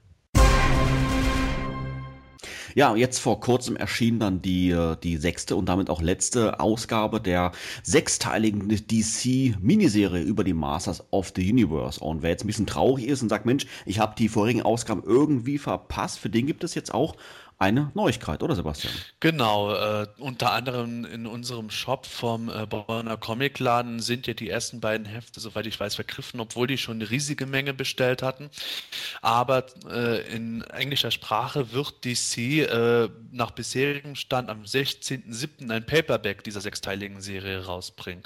Beziehungsweise steht noch nicht ganz fest, was der Inhalt ist, weil die Beschreibung bisher noch sehr vage ist, aber man kann davon ausgehen, dass es die sechs Hefte sind. Das ist einfach das übliche Schema von DC.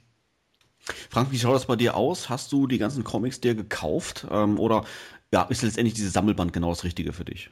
Also ich selbst habe von der Miniserie nur Ausgabe 1 und 2 mir geholt. Äh, und, aber ich, ich werde einfach nicht warm mit der Serie. Ich bin, ich bin eigentlich ziemlich offen für neue Sachen, was Motor angeht äh, Veränderungen in, in, in, der Story und so weiter. Aber es hat mich halt nicht gepackt, vor allem nicht. Ich weiß, da lese ich mir lieber noch mal so ein altes EHPA-Heft durch, Äh, weiß ich nicht. Aber jetzt von, den, von der fortlaufenden Serie habe ich mir das, die Ausgabe Nummer 1 schon vorbestellt und hoffe, dass das da dann besser gemacht wird. Gordon, ist das allgemein üblich, dass von solchen Miniserien dann auch anschließend wirklich solche Sammelbände entstehen oder ist das eher, eher selten? Nö, das hat es schon öfter gegeben. Also es gab, äh, gibt ja diverse große Ver Verlage, die dann äh, vor allen Dingen, wenn natürlich die Miniserien besonders gut laufen, das Ganze nochmal irgendwie als ein, äh, eine Collectors Edition oder wie auch immer nochmal rausbringen, teilweise sogar mit Hardcover. Also das ist natürlich nichts Neues. Ich bin jetzt nicht der Meinung, dass DC äh, mit der Master-Serie so einen unglaublich riesigen Reibach gemacht hat, aber manchmal ist es natürlich auch relativ einfach im Endeffekt gedruckt, sind die ganzen Sachen schon. Das heißt, es wird jetzt ja auch nur ein Replik sein und in dem Moment äh, setzt man einfach alle Comics aneinander und packt ein äh, äh, großes Cover drumherum. So wird es mit, mit sehr großer Wahrscheinlichkeit laufen und hofft dann darauf, dass das Ding sich noch ein paar Mal verkauft. Weißt du, eigentlich wäre es doch lustig, wenn sie die Condor Interpart Schiene fahren, dass sie einfach die Exemplare, die jetzt noch irgendwo im Lager sind, zusammennehmen, hinten abschneiden und dann nochmal neu zusammenkleben als Band rausbringen. Mich würde das ganz ehrlich, mich würde das nicht mal wundern, wenn sie es so, e, so oder so ähnlich machen. Ich, mich würde es nicht mal wundern, wenn sie die alte Condor-Schiene fahren und merken, oh, wir haben zu viele Seiten. Ach, dann äh, lassen wir ein paar Seiten von der Story weg und erzählen die auf diesen gelben Textseiten, wie sie es damals bei Marvel gemacht haben. Ja, bei den Story, bei den Stories merkt man das am Ende sowieso nicht. Es passiert ja fünfeinhalb Ausgaben gar nichts. Richtig. Eigentlich sind das zwei gelbe Seiten und wahrscheinlich der letzte Comic. ja. Sebastian, ähm, denkst du, dass solche Sammelbänder generell die meisten Comic-Fans ansprechend oder auch anregend zum Kauf, auch die, die die Einzelhefte schon besitzen? Oder denkst, denkst du, dass solche Sammelbände wirklich nur gezielt für die Leute sind, wie beispielsweise den, den Frank, dass einfach dem auch einfach irgendwelche Ausgaben fehlen und dann er einfach die Gelegenheit nutzt, um äh, die ganze Serie auf einen Schlag zu holen. Also ich weiß jetzt nicht, wie das bei Leuten ist, die die Einzelhefte schon haben. Es ist, äh, denke ich, auch eine Frage des Geldes und der Aufmachung. Wenn wir zum Beispiel an die 2000X Comics denken, der Sammelband von Shard of Darkness ist eigentlich super geil gewesen und das Hardcover habe ich davon da sind hinten noch äh, Konzeptzeichnungen drin und Probeseiten und äh, sämtliche Variantcover sind enthalten. Ganz neues Cover umschließt den Rand. Also wenn man sich da ein bisschen was einfallen lässt, kann das schon äh, attraktiv sein. Wenn es jetzt so ein reiner Reprint ist, wo man eigentlich nichts Neues dabei hat, fällt bestimmt ein Anteil von den Leuten weg, die äh, die Einzelhefte haben. Es bleiben nur noch die Komplettsammler. Und hauptsächlich spricht sowas wirklich die Leute an, die eben die Einzelhefte entweder verpasst haben oder auch, was mittlerweile sehr häufig stattfindet, gezielt nicht gekauft haben, weil sie einfach sagen, sie warten auf den Sammelband. Äh, das halbe Wartezeit ist nicht weiter tragisch. Meistens spart man dagegen über den Einzelheften sogar noch etwas Geld und hat dann eventuelle Fehler von den Einzelheften auch noch ausgemerzt im Text oder so sowas. Äh, sowas ist dafür eigentlich ideal, weil es mittlerweile eben auch viele Leute gibt, die eher diese Paperbacks sammeln als Einzelheftchen. Und du persönlich? Ich habe die Einzelhefte jetzt da. Ich werde mir jetzt mal äh, anschauen, wie der Band aufgemacht ist, wenn der mit mehr Details angekündigt ist. Wenn jetzt irgendwas ist, wo ich dann sage, äh, da ist hüb hübsches Bonusmaterial dabei oder irgendwas entscheidend noch hinzugefügt, wie irgendwelche Extraseiten, die es manchmal bei Comics auch gab, schon wenn die in Paperbacks zusammengefasst wurden, dann würde ich es mir holen. Aber wenn es im Grunde nichts Neues bietet, dann spare ich mir das Geld, weil die Einzelhefte reicht mir da vollkommen. Ja, nicht nur Mattel stellt hin und wieder mal Fragen an äh, potenzielle Fans, sondern auch die WWE. Wie? Moment mal, WWE? Was hat denn die WWE mit Masters zu tun worden? Naja, also die WWE hat ja immer mal, Vince McMahon hat ja immer mal wieder so diesen Anspruch äh, zu sagen, I'm not only wrestling, I'm sports entertainment. Ja, und wenn man dann irgendwie davon ausgeht, dass er natürlich der Meinung ist, das ist hier kein Wrestling, okay, die Leute tragen irgendwie Wrestling-Schuhe und Wrestling-Hosen und auch Wrestling-Gear, aber es sind keine Wrestler, es sind Sports-Entertainer. Ja, und so sieht Vince McMahon das seit irgendwie Ende der 80er und demzufolge gibt er sich dann auch immer mal wieder in anderen Sachen irgendwie die Klinke und äh, das klappt dann mal mehr gut mit so Sachen wie der XFL und dann klappt das äh, äh, beziehungsweise weniger gut und dann klappt das mal mehr gut wie jetzt zum Beispiel mit WWE Studios. Ja, die WWE hat tatsächlich ein eigenes Filmstudio und da produzieren die dann auch immer mal zwischendurch Filme. Also die haben jetzt unter anderem mitproduziert an The Scorpion King oder Walking Tall, die einige vielleicht mit The Rock kennen sollten. Dann gab es, was weiß ich, The Marine mit John Cena, das ist eine tatsächliche Eigenproduktion und so weiter und so fort.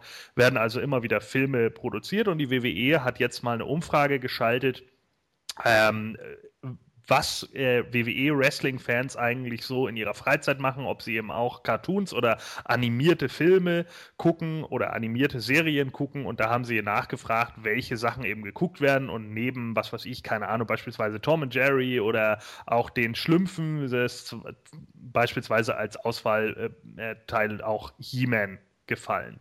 Ich denke, das wird darauf beruhen, dass äh, die WWE, die ja momentan auch irgendwie gerade schon so ein äh, Animationsding mit Scooby-Doo planen. Da gab es schon, gab's schon erste Bilder mal zu sehen. Wer Raw und SmackDown regelmäßig verfolgt, der hat vielleicht auch schon mal so ein, zwei Einblicke dazu gesehen.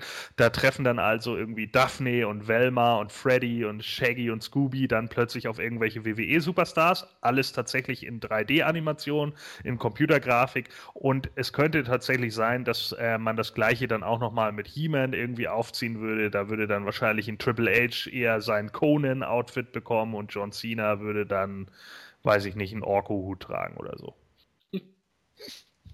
Ja, Frank, spricht dich sowas an? Findest du das gut?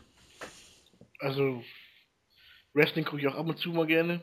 Äh, jetzt nicht regelmäßig, sondern ab und zu mal. Ähm, ja, also wenn dabei ein He-Man, neuer He-Man-Film rausspringen würde, ein animi animierter oder eine Serie, warum nicht? Also ich muss sagen, ich tue mich da ein bisschen schwer mit, mit dem Gedanken, mit der Verbindung von WWE zu Masters, aber gab es ja ähm, in, in, den letzten Monaten, glaube ich, gab es das schon mal hier und hier und da mal auf der Webseite der WWE, oder Sebastian? Alter, das ist so eine gekrüllte Kacke. Ich halte es nicht aus. Oh, tut mir leid. Ja, du, du hast vollkommen recht. Da gab es schon mal was, wo sie dann irgendwie äh, äh, Masters Charaktere gegen Wrestler gegenübergestellt haben, was ich schon dämlich genug fand. Aber jetzt so Animationsfilme, potenziell Motu und äh, WWE Wrestler dazu. Äh, Skeletor und der Undertaker tun sich zusammen, um äh, gegen Heeman und John Cena zu kämpfen, während der Undertaker dann von Heel auf Face plötzlich turnt und Skeletor mit, mit einem Tombstone Piledriver erledigt. ich, ich krieg echt was an mich. Selbst wenn die sowas nicht machen, kann doch eigentlich nur der letzte Schrott bei rausfallen. Ich habe noch keinen einzigen WWE produzierten oder teilproduzierten Film gesehen, der auch nur ansatzweise gut gewesen wäre. Das ist doch sowas von der letzte C-Movie-Dreck. Ich kann es wirklich nicht besser zusammenfassen. Dagegen wird die DC-Miniserie äh, das reinste Götterparadies sein. Naja, da kann ich dann natürlich sagen, du hast noch nicht so viele schlechte Filme gesehen, um ehrlich zu sein. Also WWE hat schon einigermaßen das Budget für, für ihre eigenen Filme und es gibt so ein, zwei Filme, die auch ganz gut geworden sind. Also ich muss sagen, zum Beispiel See No Evil ist für mich ein richtig guter, passabler Slasher geworden. Andererseits hast du... Der ist totaler Schrott. Ja, es kommt natürlich darauf an, ob man jetzt Slasher-Movies oder sowas mag, aber für das Genre ist der ziemlich gut rübergekommen. Also der vor allen Dingen, weil äh, Kane als Jacob Goodnight auch funktioniert. Die Sache ist halt die, ähm, es ist natürlich die Frage, ob diese Crossover-Sachen wirklich hinhauen. Und ich, da gebe ich dir in diesem Falle recht. Ich glaube, das passt einfach nicht. Ja, es passt einfach nicht, dass äh, vor allen Dingen, weil, weil es äh, zu viele Wrestler einfach gibt, die ja auch alleine durch ihr Aus, äh, durch ihr Outfit irgendwie auffallen und genau dadurch auch den Wiedererkennungswert haben. Und wenn man jetzt irgendwie einen John Cena plötzlich in eine Fellhose stecken würde mit irgendeiner Rüstung an und so, ich glaube, dann würde dieser gesamte, dieser gesamte Bereich halt äh, total vor die Hunde gehen. Genauso blöde wäre es halt, wenn man das wieder so macht, wie es im äh, real He-Man-Film der Fall ist, dass die wieder auf die Erde gesogen werden und dann zusammen mit den Wrestlern gegen eine böse Bedrohung kämpfen müssen, die aus CM Punk und Hordak besteht. Ja, also das wäre natürlich genauso ein Schwachsinn. Also ich denke halt auch, dass das in, in dem Moment nicht hinhauen würde es ist halt so, dass viele Wrestler, die jetzt momentan in der WWE wresteln, ungefähr unser Alter haben einige sogar noch deutlich jünger sind. aber trotz alledem sehr viele einfach mit Masters of the Universe groß geworden sind.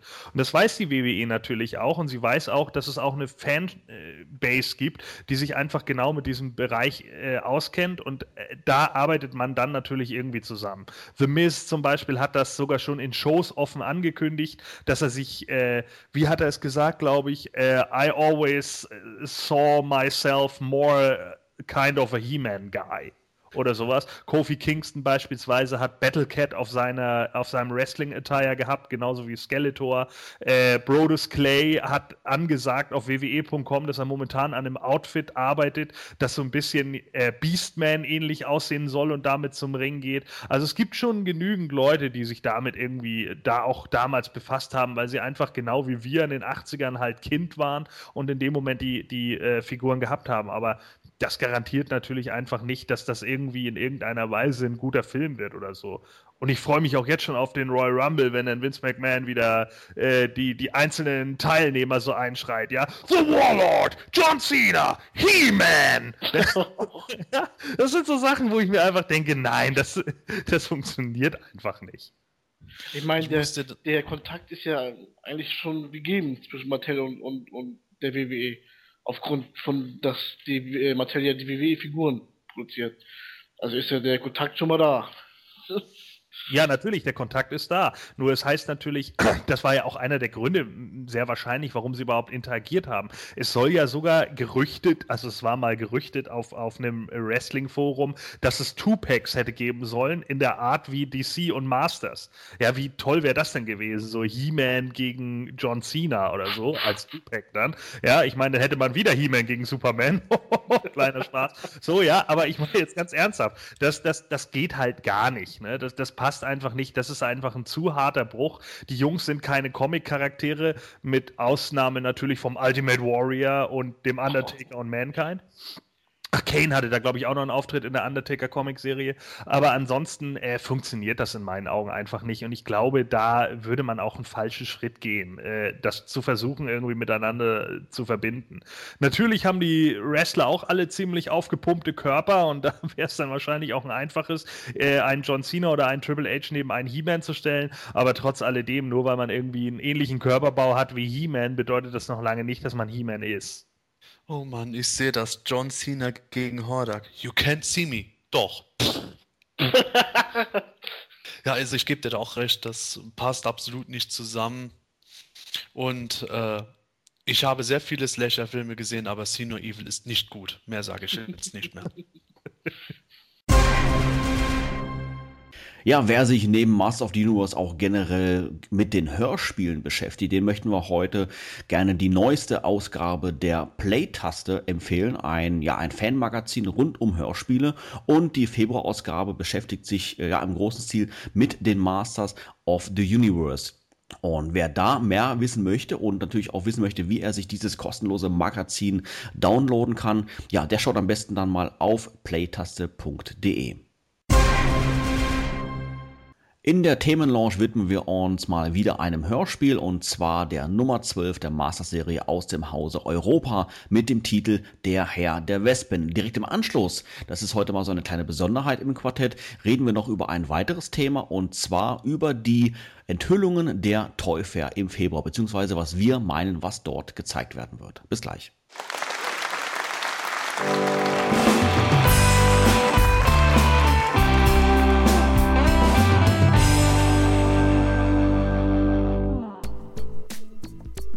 Heute startet Planet Eternia einen Aufruf an euch, die Fans, bezüglich unseres Planet Eternia Lexikons. Das Lexikon war bisher immer frei editierbar und für unsere Gemeinschaftszwecke gestaltbar. Das wird natürlich auch in Zukunft so bleiben. Wir sind jedoch auch weiterhin auf der Suche nach Fotos, da gerade dieser optische Aspekt eine Menge des Lexikons ausmacht. Deshalb hier ein Aufruf an euch als Fans. Wenn ihr eine Digitalkamera besitzt und Fotos von den Sachen aus eurer Sammlung machen könnt, die vielleicht in unserem Lexikon Lexikon noch fehlen, seien es Figuren, Zubehör, Verpackungen oder von ähnlichem, egal zu welcher Actionfigurenserie in unserer Liste, dann schickt uns diese zu. Wir werden sie dann im Lexikon einfügen. Dank einer neuen Funktion im Lexikon ist es jetzt auch möglich, den Spender des Bildes direkt anzugeben und per Link auf sein Profil und seine Sammlung zu verweisen. Ihr werdet also als Spender vermerkt. Solltet ihr lieber anonym spenden wollen, ist das natürlich auch möglich. Wir hoffen auf viele Zusendungen, damit wir ein noch besseres, umfangreicheres Lexikon gestalten können. Schickt also eure Bilder an die E-Mail-Adresse lexikon at planeteternia.de.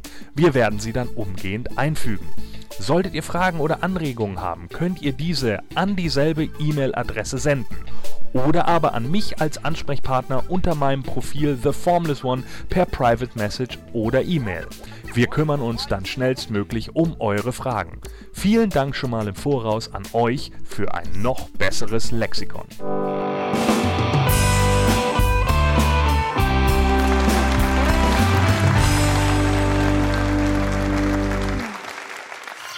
Die Themenlounge. Nerds im Detail. Herzlich willkommen zur Themenlaunch. Heute widmen wir uns seit längerem mal wieder ganz klar einem Masters-Hörspiel aus dem Hause Europa. Wer uns schon ein wenig länger zuhört, weiß natürlich, dass wir chronologisch vorgehen und uns somit heute der Nummer 12 mit dem Titel Der Herr der Wespen ausführlich widmen werden. Ja, bevor wir uns dem Inhalt, äh, ja, jetzt wirklich dann zuführen, Gordon. Was gibt es denn für nennenswerte Fakten über das Hörspiel? Ja, also neben neuen Fahrzeugen, die auch in der Story eingeführt werden, taucht äh, Whiplash auf, neben Buzz-Off. Äh, Whiplash wird von Eric Wassen gesprochen. Später übernahm er die Rolle des äh, Hordak. Wassen ist, äh, wie viele gute Synchronsprecher, sowohl in Hörspielen als auch in Filmen und Serien tätig. Sein häufigster Hörspieleinsatz war in Asterix als Miraculix, in TKKG beispielsweise übernahm er eine Weile den Part des Erzählers und Serienfans kennen seine Stimme vielleicht noch aus Madlock, worin er den Anwalt selbst gesprochen hat. Im Kino gab er als Chief Hurst tollpatschigen Kadettenbefehle im Police Academy. Bassoff wiederum wird von Lutz Mackenzie gesprochen, doch wer sich auskennt in der Film- und auch Hörspielwelt, dem sollte sein markantes Organ nicht fremd sein. Schon so manchem Hollywood-Star lieh er seine Stimme. Darunter befinden sich beispielsweise Christopher Lloyd, also Doc Brown aus Zurück in die Zukunft, Philip Michael Thomas aus Miami Vice, Rowan Atkinson alias Mr. Bean, Al Pacino, Tim Curry, Alan Rickman aus Stirb langsam und noch viel mehr. Neben Hans Petsch ist er wohl einer der bekanntesten Erzählerstimmen in Kinderserien und in Hörspielen war er am häufigsten der Erzähler in den Fünf Freunden oder beziehungsweise in der Fünf-Freunde-Reihe. Weitere Rollen gab es in TKKG, die drei Fragezeichen, Flash Gordon, beispielsweise auch Shira und äh, da durfte er auch unter anderem Loki darstellen. Ähm, ja, Sebastian, wir haben natürlich auch wieder ein grandioses Cover zum Hörspiel. Gibt es da wieder irgendwelche Informationen, ob das, sage ich mal, ja von irgendwo abgekupfert wurde?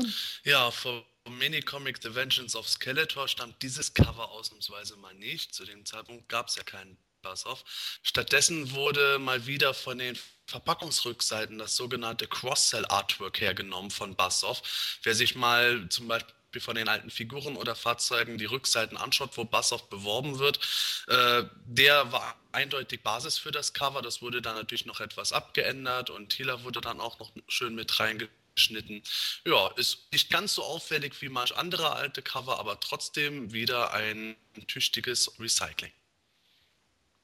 Ja, der Titel lässt zwar schon ein wenig auf den Inhalt schließen, aber worum geht es denn zusammenfassend, Sebastian? Tja, gerade erst hat Man at Arms das neue Roboterpferd Streetor präsentiert. Da wird der Palast schon von Millionen Wespen attackiert. Um zu ergründen, was hier vor sich geht, brechen He-Man, Man at Arms und Orko auf, um mit Bassoff, dem Herrn der Wespen, zu reden. Der Wespenfelsen ist aber verlassen und stattdessen taucht Skeletor auf, zerstört den Talonfight und wirft die berühmt-berüchtigten Honigbomben auf die nun gefangenen Helden, um die aggressiven Wespen anzulocken. Von Orko alarmiert kann Tila die Helden mit dem Wind Raider im letzten Moment retten und da Bassoff laut Tila im Drachenland ist, machen sich die Helden auch sofort dorthin auf, wo sie sogleich auf einen Drachen treffen. Nachdem Orko den verzaubert hat, zieht der Drache ab. Die Helden finden auch sofort Spuren von einem Kampf zwischen Bassoff und einem fremden Wesen. Und als sie den Spuren folgen, treffen sie auf Whiplash und seinen Helfer Cobra Khan, die sich als Verbündete von Skeletor herausstellen. Nach kurzem Kampf flüchten die Monsterkämpfer, aber Tila wurde von Cobra Khans Gift erwischt und in Ripley's Dragon Walker setzen die Helden ihren Weg dann fort. Dann aber stellt sich raus, dass das Fahrzeug absichtlich zurückgelassen wurde und sich nicht mehr anhalten lässt. Die Helden stürzen daraufhin in eine Grube und Skeletor lässt sogar Körbe mit den Wespenköniginnen zu ihnen herab, um die Wespen erneut anzulocken. Orko schafft es aber in der Zwischenzeit unbehelligt, den in einer Höhle gefangenen Bassoff zu befreien. Der vertreibt die Schurke, indem er die Wespen auf sie hetzt und befreit schließlich Heeman und Co. Thiele hat sich mittlerweile auch schon wieder etwas erholt, wird von Bassoff aus der Grube geholt und mit dem neu erbeuteten Dragonwalker machten sich dann alle Helden auf den Weg zurück zum Königspalast. Und damit ist die Folge zu Ende. Ja, ein Plan so einfach wie genial, würde ich mal fast behaupten. Ähm, welchen Eindruck habt ihr vom Hörspiel generell? Was hat euch gut oder ja, vielleicht auch weniger gut gefallen? Frank, fang du mal an. Also das Hörspiel gefällt mir eigentlich relativ gut. Ähm, ich finde, der Anfang ist ein bisschen lahm. Also, weiß nicht, der kommt mir so vor, als wenn es ist irgendwie, ja, bis dann die Bienen, äh, die Wespen auftauchen, da fängt das so langsam so an. Also das Hörspiel hat so für mich so von, von der Atmosphäre viel. Also zum Beispiel im Drachenland finde ich die Atmosphäre sehr genial. Haben mir auch als Kind sehr gut gefallen. Und ähm, dass da so, ja, zum Beispiel das, äh, Whiplash ist zum Beispiel, also im Hörspiel sehr gut, finde ich. Also der, auch der Sprecher genial. Ähm, dass jetzt Streeter eingeführt wird und Dragon Walker und so, das finde ich auch alles klasse. Ähm, was mir nicht so gefallen hat, war das Ende. Das ging so ziemlich schnell näher vorbei, fand ich. Das, das hat das andere, als würde etwas fehlen, habe ich immer so gedacht. Hast du den generellen Eindruck gehabt, als Kind vielleicht nicht, aber jetzt als Erwachsener, dass es sich um eine typische Werbefolge handelt? Ja, gut anzunehmen, ne? Äh, es werden jetzt Video eingeführt, ähm, äh, Denkwalker, Whiplash, äh, Bastard, also es wird alles erstmal alles so, ähm, es wirkt so zumindest, aber jetzt als Erwachsener, als Kind natürlich nicht, aber als Erwachsener wirkt es schon sehr. Ich finde auch, dass das, dass das Hörspiel ähm, im Gegensatz zu Folge 10 und 11 wieder ein bisschen, ähm, äh, Folge 9, 10 und 11 wieder ein bisschen mehr kindgerechter geworden ist. Habe ich so einen Eindruck jetzt gehabt beim, beim Wiederhören. Gordon, wie ist dein erster Eindruck von dem Hörspiel gewesen? Ja, also ähm, ich sehe das eigentlich ähnlich wie Frank. Äh, ich bin auch der Meinung, dass das Ganze schon äh, deutlich mehr wieder in diese äh, Kindrolle wieder zurückgeht. Also das erkennt man ja auch an dieser Honigbomben-Szene oder auch an einigen Problematiken, die man ja da irgendwie als Bedrohung ansieht, die ich jetzt irgendwie, glaube ich, nicht so problematisch einstufen würde, wie man sie da ja, ja so annimmt. Ähm, einige Dialoge wirken auf mich so ein bisschen erzwungen. Habe ich teilweise das Gefühl gehabt. Ich kann jetzt leider nur gerade gar kein Beispiel geben. Aber ich hatte so ein, zwei Dialoge, wo ich mir irgendwie dachte, hey, irgendwas passt da gerade nicht. Ähm, und ja, ich finde es halt ganz schön, dass so viele Charaktere irgendwie mit reinkommen, dass man Cobra Khan irgendwie rausholt, dass man Whiplash irgendwie rausholt, aber es hat äh, so ein bisschen so den Anschein, dass das alles irgendwie mehr darauf eben, wie du schon sagtest, äh, wahrscheinlich mehr der Vermarktungsstrategie zugrunde liegt, als hier wirklich eine Geschichte voranzutreiben. Sebastian, hast du auch den ähnlichen Eindruck, dass hier im Gegensatz, sage ich jetzt mal zur vorherigen Folge, Anti-Eternia wieder ein, zwei Gänge zurückgeschraubt wurde in Sachen ja, Gruselfaktor und vielleicht auch Brutalität? Ja, auf jeden Fall. Die ersten elf Folgen sehe ich da gewissermaßen als die äh, Dark Ages der Hörspiele. Und jetzt ab Folge 12 merkt man mit kleinen Unterbrechungen, dass äh, die Stimmung sich allmählich bis zu den 20er Folgen dann äh, etwas mehr äh, vom Gruseln verabschiedet und ins Abenteuerliche hinein manövriert. Wobei ich aber immer noch ähm, eine gute Spannung in der Folge empfinde. Und es muss ja nicht immer alles auf Grusel und Horror hinauslaufen, wie bei Anti-Eternia. Das ist halt ohnehin eine Folge, die schon fast für sich selbst stehen kann. Und ähm, ich finde das natürlich auch von der Folge her so, dass man schon merkt, da ist ein starker Werbeeffekt da. Immerhin werden jetzt dann äh, zwei neue Fahrzeuge beworben, sogar drei neue Charaktere. Es ist ja auch Bassoffs erster Auftritt und auch der erste Auftritt von Cobra Khan, obwohl der nicht einmal eine Sprechrolle hat. Und ähm, ich muss aber auch sagen, als Kind ist es mir natürlich nicht aufgefallen, als Erwachsener fällt es mir zwar auf, aber insgesamt finde ich es eigentlich alles noch sehr gut eingebunden. Das Einzige, was mir weniger dabei taugt, ist eigentlich Streeter. Bei dem ist es wirklich arg aufgesetzt. Orko macht einen Zauber, dann sieht es so aus, als würde das Pferd äh, durch den Zauber kommen. Das ist eigentlich für mich ein schöner Aufbau gewesen. Aber äh, sobald erstmal die Wespen den Palast angreifen, ist Streeter eigentlich komplett vergessen. Und ich hätte da eigentlich innerhalb der Folge erwartet, dass das Robotpferd nochmal eine Rolle spielen würde, aber ist da ja erstmal nicht Wobei ich aber auch sage, die Folge ähm, geht davon jetzt auch nicht unter. Im Gegenteil, da passieren eigentlich noch so viele interessante Sachen, dass äh, man Streeter auch wirklich durchaus schnell vergessen kann. Ist es nicht sogar so, dass Streeter selber später nochmal so eine Art Intro bekommt in der Hörspielserie? Ich weiß es jetzt nicht auswendig. Also ich weiß, dass es so ist, aber ich weiß nicht mehr genau wie und wo das vonstatten ging aus dem Kopf raus. Also ich muss sagen, ich empfinde die Folge eigentlich ähm, jetzt nicht unbedingt als Werbefolge. Also es ist sicherlich eine Werbefolge, aber ähm, es ist nicht so, dass ich mich jetzt wirklich umworben gefühlt habe, in Anführungszeichen, wenn ich mir diese Hörspiel, Hörspielfolge angehört habe. Anders ist es jetzt beispielsweise bei der Folge Skeletor Sieg, die habe ich mir jetzt kürzlich auch mal angehört, wo, da, wo dann am Anfang die ganzen Kämpfer des Bösen vorgestellt werden, mit Beastman und Trommel und sowas alles. Und da muss ich sagen, kommt es mir schon so eher so vor, Mensch, so, ja, ich lese jetzt mal hier mal geschwind so die Produktpalette von Mattel vor, was wir alles so gerade haben und äh, kannst ja nachher mal kaufen gehen und sowas alles. Das hatte ich irgendwie bei dem Hörspiel nicht so den Eindruck. Es ist natürlich so mit Bass-Off und so, weil er eine eigene Folge da auch bekommen hat und auch wie du gerade schon sagst, Sebastian, mit den mit mit äh, mit Whiplash und auch mit Cobra Khan und so. Aber wie gesagt, ich habe das so nicht empfunden. Ich finde die eigentlich alle so richtig gut in Szene gesetzt ist. Ist es für mich einfach schlüssig? Ich meine, jeder kriegt mal irgendwie äh, neue Mitarbeiter vom Arbeitsamt zugestellt, warum nicht auch Skeletor? Und das passt für mich einfach und hatte ich nicht so den Eindruck, dass es irgendwo gezwungen ist oder ins Skript reingequetscht ist. Bei Stridor muss ich sagen, da gebe ich dir recht. Ich habe das ehrlich gesagt auch nie kapiert, dass Orko zaubert. Auf einmal ist das Pferd da aber im Grunde genommen hat er es ja gar nicht hergezaubert, sondern Man at Arms hat es ja leise heimlich irgendwie aus seiner Werkstatt rausgeschleust. Aber wieso taucht es auf einmal plötzlich auf und wieso hat es vorher keiner gesehen? Also ist irgendwie ein bisschen, bisschen seltsam. Ich glaube, das ist einfach gut dem Timing da geschuldet. Ja, aber äh, trotzdem muss es ja irgendwo dann herlaufen. Es sei denn natürlich, Orko denkt, er hat das Pferd irgendwie da hinten hingezaubert, aber wo er gerade nicht hingucken kann. Und da stand Strido sowieso. Das würde vielleicht noch irgendwie Sinn machen, Nein, aber. Ich kann mir das halt so vorstellen, dass das Pferd genau in dem Moment um die Ecke gerade galoppiert. Und die anderen Leute haben das schon geschurt, oh, was ist der, während Orko am Zaubern war. Und gerade als sein Zauber fertig ist, kommt Streeter um die Ecke und äh, er und Adam denken dann natürlich, okay, äh, das Pferd ist herbeigezaubert worden, obwohl Man at Arms hinterher trappt und sagt, ja, hier ist es. Also ja, denke ich, ist einfach ja. nur ein lustiger Zufall. Ich finde das jetzt auch nicht weiter negativ. Nee, natürlich nicht, aber das ist mir beim Hören aufgefallen. Aber Orko war da ziemlich angenervt, oder? Ja gut, Orko ist immer angenervt, wenn er nicht im Mittelpunkt steht. ich muss nur sagen, jetzt zum Beispiel ähm, zu der Spannung der Folge.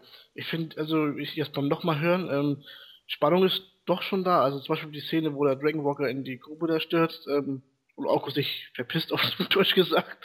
Äh, da wo die Helden auf einmal nicht mehr wissen, was sie machen sollen. Ne? Kurz vorm tot sind quasi, ist schon äh, relativ spannend gemacht, finde ich. Also, wenn man dieses Geräusch von den Besten dann so hört und so, also das ist schon spannend. Also, muss ich doch sagen. Ich finde das auch in der Folge sehr schön, dass die Spannung eigentlich, finde ich, mit den zunehmenden Laufzeiten auch aufholt. Am Anfang ist das ja alles sehr ruhig. Ich finde es auch ganz lustig, dass der Sprecher am Anfang meines Empfinden nach so schon regelrecht langweilig seinen Text herunterredet. Mhm. Ja, der Palast, der das von Skeletor hat man lange nichts mehr gehört. Mir ist auch schon ganz fad, so nach dem Motto halt. Und ähm, wo man wirklich merkt, irgendwo, ja, jetzt ist gerade eigentlich wirklich nichts los. Da hat sogar Man at Arms Zeit, sich mal irgendwie ein Ackergold zusammenzuzimmern. Und dann nimmt es relativ schnell an Dramatik zu durch die Wespen. Aber ähm, die Dramatik flaut da nicht wirklich ab, sondern wird dann kontinuierlich aufgebaut baut. Erst auf dem Wespenfelsen eigentlich die ausweglose Situation, der Kampf gegen den neuen Monsterkämpfer, dann in der Grube. Das ist eigentlich immer so, wo man sagen würde, wenn es jetzt eine Serie mit diversen Werbeunterbrechungen wäre, gäbe es genug Möglichkeiten, um jetzt mal schnell einen Cliffhanger vor der nächsten Werbepause einzuschalten. Also von der Spannung her finde ich es auch klasse gemacht. Ähm, ich habe mich da an eine Folge von MacGyver erinnert. Ähm, da gibt's auch, ich weiß keine, keine Ahnung mehr, wie die hießen, sowas alles, aber da wird er in so ein, in so ein Gebäude eingeschlossen und umringt von zig Millionen Ameisen. Ich weiß nicht mehr genau, warum es da, worum es da genau ging. Aber zumindest konnten die dann das Haus nicht verlassen, weil sie dann da von diesen Ameisen angegriffen werden und der MacGyver muss dann eine Lösung finden, bla bla bla bla bla. Und da habe ich irgendwie un unweigerlich dran denken müssen. Ähm, nur in dem Fall sind es halt die Wespen, die da jetzt angreifen, aber ähnliche Szenerie. Aber ich finde das irgendwo, ja, ich weiß nicht, wenn man sich da so reinversetzt in das Hörspiel, ähm, schon recht spannend, äh, weil auch He-Man da auch sehr, sehr aufgeregt ist und ähm, ja, schnell alle Fenster zu und guckt doch mal die Frauen an, die sind so oft gestochen worden und sowas alles. Also er ist ja doch schon recht, recht arg in Panik und auch Man at Arms spricht da von, von einem Angriff und so und ähm, das ist vielleicht auch mit der Grund, warum ich es nicht um, um wirklich als, als Werbefolge empfunden habe, weil wirklich eine Spannung einfach da ist, die mich mitreißt und, und wirklich auch interessiert, wie es, wie es weitergeht. Das ist auch so, wenn man so als Kind die Folge gehört hat damals, weil, wenn man so, wo die in, in der Grube festsitzen, wo sie dann angefangen werden zu, zu äh, die werden dann gestochen von denen.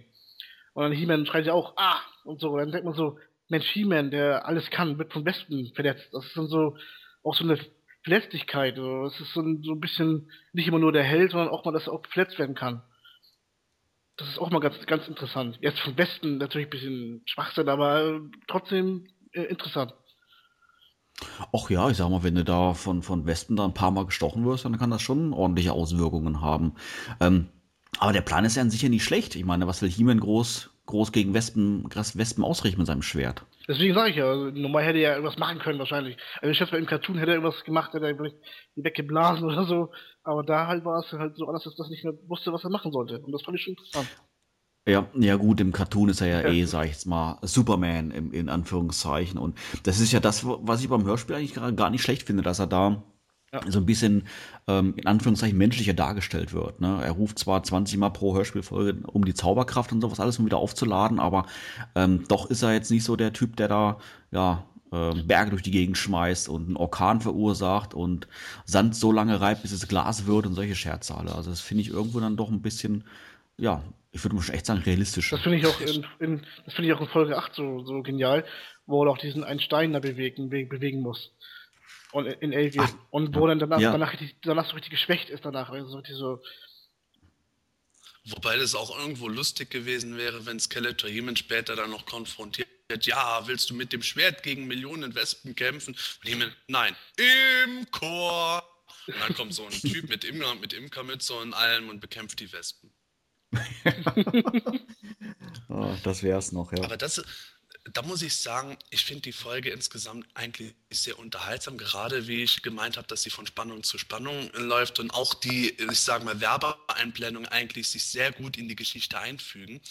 Aber wenn man über den Grundplot nachdenkt, ist er eigentlich von der Ausgangsbasis, dass Skeletor wirklich diese Wespen kontrolliert und Bassoff zu dem Zweck äh, gefangen genommen hat, ähm, gar nicht schlecht, aber in der letztlichen Durchführung doch ein bisschen lückenhaft, weil es ähm, immer irgendwo in die Richtung geht, äh, die Helden werden eigentlich von einem Punkt zum nächsten geschickt, aber äh, treffen immer just an dem Punkt an, wo Skeletor sich gerade befindet und Skeletor äh, versucht ständig die Helden zu töten, verfolgt es aber nicht weiter und ähm, es ist schon ein bisschen, äh, wie soll ich sagen, äh, leicht künstlich aufgesetzt, dass Skeletor immer ein Plan B für Plan B hat, wenn Plan A von Plan A nicht richtig funktioniert hat. So kommt es mir halt manchmal ein bisschen vor, dass äh, Skeletors Plan am Anfang eigentlich aussieht, okay, er will äh, die, den Palast mit den Wespen überfallen. Okay, He-Man haut ab, also, also hat er schon einen Plan, was er mit He-Man am Wespenfelsen macht. He-Man entkommt, er hat schon einen Plan, was er mit He-Man im Drachenland macht. Das ist was, wo man beim Nachdenken schon ein bisschen stutzt, finde ich. Oder, Gordon? Ja, denke ich halt auch. Also ich denke auch, dass es teilweise zu überhastet ist. Ähm, man hat irgendwie immer so das Gefühl, das ist so ein bisschen wie äh, das PC-Spiel The Incredible Machine. Ja, ich weiß halt, He-Man läuft da und dahin. Wenn das nicht klappt, dann muss er da und dahin und dann muss er da und dahin und dann habe ich verloren. So, ja. Und das funktioniert natürlich irgendwie nicht immer so, wenn man, wenn man dann da an der Geschichte dranbleibt. Ich meine, klar, als Kind fällt einem das natürlich nicht so auf und man muss es ja auch irgendwie schaffen, das Ganze so auf 40 bis 45 Minuten zu bekommen. Deswegen kann man wahrscheinlich nicht jedes Mal irgendwie ein Gedankenspiel hinsetzen, dass äh, Skeletor sich jetzt hinstellt und nochmal kurz überlegt, hm, wie führe ich jetzt den und den Plan aus, das und das hat nicht funktioniert. Aber bei einigen Sachen, und das war eben das, was ich auch am Anfang meinte, wirkt es eben doch ein Stück weit konstruiert. Aber hat er nicht letztendlich seinen Plan verfolgt? Ich meine, immerhin ist er ja ins Drachenland gereist mit dem Dragon Walker, der, den er ja offensichtlich vorher manipuliert hat. Ähm, naja, eigentlich ja nicht direkt. Also der Dragon Walker, was ich übrigens auch eine sehr geniale Einführung finde, mhm. dass der Dragon Walker äh, ein Fahrzeug der Schurken eigentlich ist, beziehungsweise das von Whiplash. Übrigens die deutsche Aussprache weiblich finde ich sogar besser als die englische. Äh, ich bin es nur mit Whiplash mittlerweile so gewohnt. Jedenfalls, um zum Punkt zurückzukommen.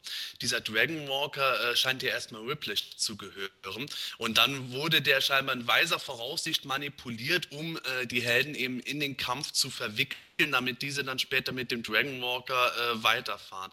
Das ist halt wieder das Ding, wo ich es ist wie Gordon auch gemeint hat, etwas überkonstruiert, dass Skeletor nicht nur irgendwo versucht, mit seinen neuen Verbündeten die Masters zu besiegen, sondern zugleich schon kalkuliert hat, dass die Masters vielleicht sie zurückschlagen könnten.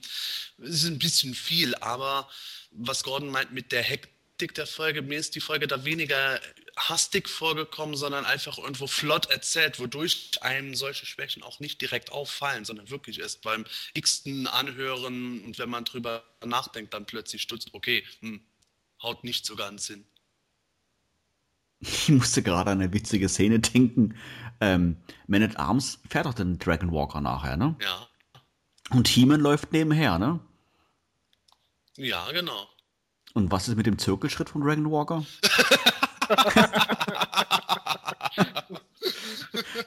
Der He-Man hüpft halt immer im regelmäßigen Abstand. Zirkelschritt kommt hüpfen, Zirkelschritt kommt hüpfen. Oder aber, los, ich schalte ein. He-Man, wo bist du? Platsch. Irgendwoher muss die Beinmuskulatur ja kommen.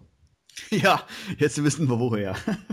Das ist, finde ich, auch ähm, irgendwo ganz lustig. Also mit dem Dragon Walker, wie gesagt, die Einführung finde ich endgenial. Und auch dann, äh, dass der Dragon Walker sich als Falle der Schurken entpuppt, finde ich so an und für sich auch schön. Nur, wenn man dann eben wieder drüber nachdenkt, wie der Dragon Walker sich bewegt, wird es allmählich ein bisschen unglaubwürdig, dass das Ding immer schneller irgendwo über die Gegend rast, sodass das Ding unaufhaltbar ist. Weil man hat ja immer mit dem Zuckerschritt dann den Punkt, wo der Dragon Walker sitzt, dann einfach mal stillstehen steht und wie das im Hochgeschwindigkeitsmodus aussehen soll, ist bestimmt ganz lustig. Hey man, wir haben schon 5 km/h drauf. Oh, echt? Da kann man nicht mal runterspringen. oh. das, ist eine, das ist so eine geile Szene, wie ich finde. Zum Beispiel mit dem, ähm, mit dem Talonfighter, wo sie da im Palast sind und dann wollen sie ja los. Und dann sagt man abends zu Adam, aber Adam, du kannst doch den Telefighter nicht, nicht fliegen. Ja, wieso hat er, hat er keinen Führerschein oder, oder kann er den nicht fliegen? Stimmt, macht dann ja auch nicht wirklich Sinn irgendwo. Ach, das fand ich aber eigentlich noch ganz nett, weil man ja oft äh, darüber geredet hat, wie viel He-Man steckt in Adam und wie viel Adam steckt in He-Man. Da fand ich es eigentlich ganz äh, nett gewesen, dass man sich das überlegen kann. He-Man ist nach dem Motto auch der kämpferische Alleskönner, der kann jede Waffe äh, gebrauchen, der kann jedes Konstrukt bedienen, der kann jedes Fahrzeug fahren oder fliegen und Adam kann das nicht. Adam kann meinetwegen den Wind Raider lenken, aber mit dem Talent Fighter wäre normalerweise überfordert. Vielleicht auch, weil der Talentfighter ähm, von den Steuerungen ohnehin schon recht kompliziert ist, wo dann Man at Arms als Waffenschmied mit klarkommt, He-Man auch, weil ähm, laut den Comics hat Sodik ja He-Man den Talentfighter geschenkt, aber äh, Prinz Adam, der nicht darin geschult ist, äh, steht dann erstmal doof da, wenn er nicht auf die Erfahrung von He-Man zurückgreifen kann. Das würde aber bedeuten, dass er ja unterschiedliche Erinnerungsvermögen hat. Ja, nicht unbedingt, äh, was jetzt die Erinnerung an und für sich betrifft, aber wenn ich mir das vorstelle, er ist verwandelt und er kann im Grunde aus dem Kopf heraus Kampftechniken abrufen. Und wenn er nicht verwandelt, nicht verwandelt ist, also nur Prinz Adam, dann äh, kann er irgendwie aus der Ver Erinnerung sich äh, erinnern, ach ja, ich habe da den Chuck Nose Roundhouse Kick geleistet, aber kriegt den vielleicht selber gar nicht hin, weil ihm da die Übung fehlt, die als jemand automatisch verinnerlicht. Nerd. Ja.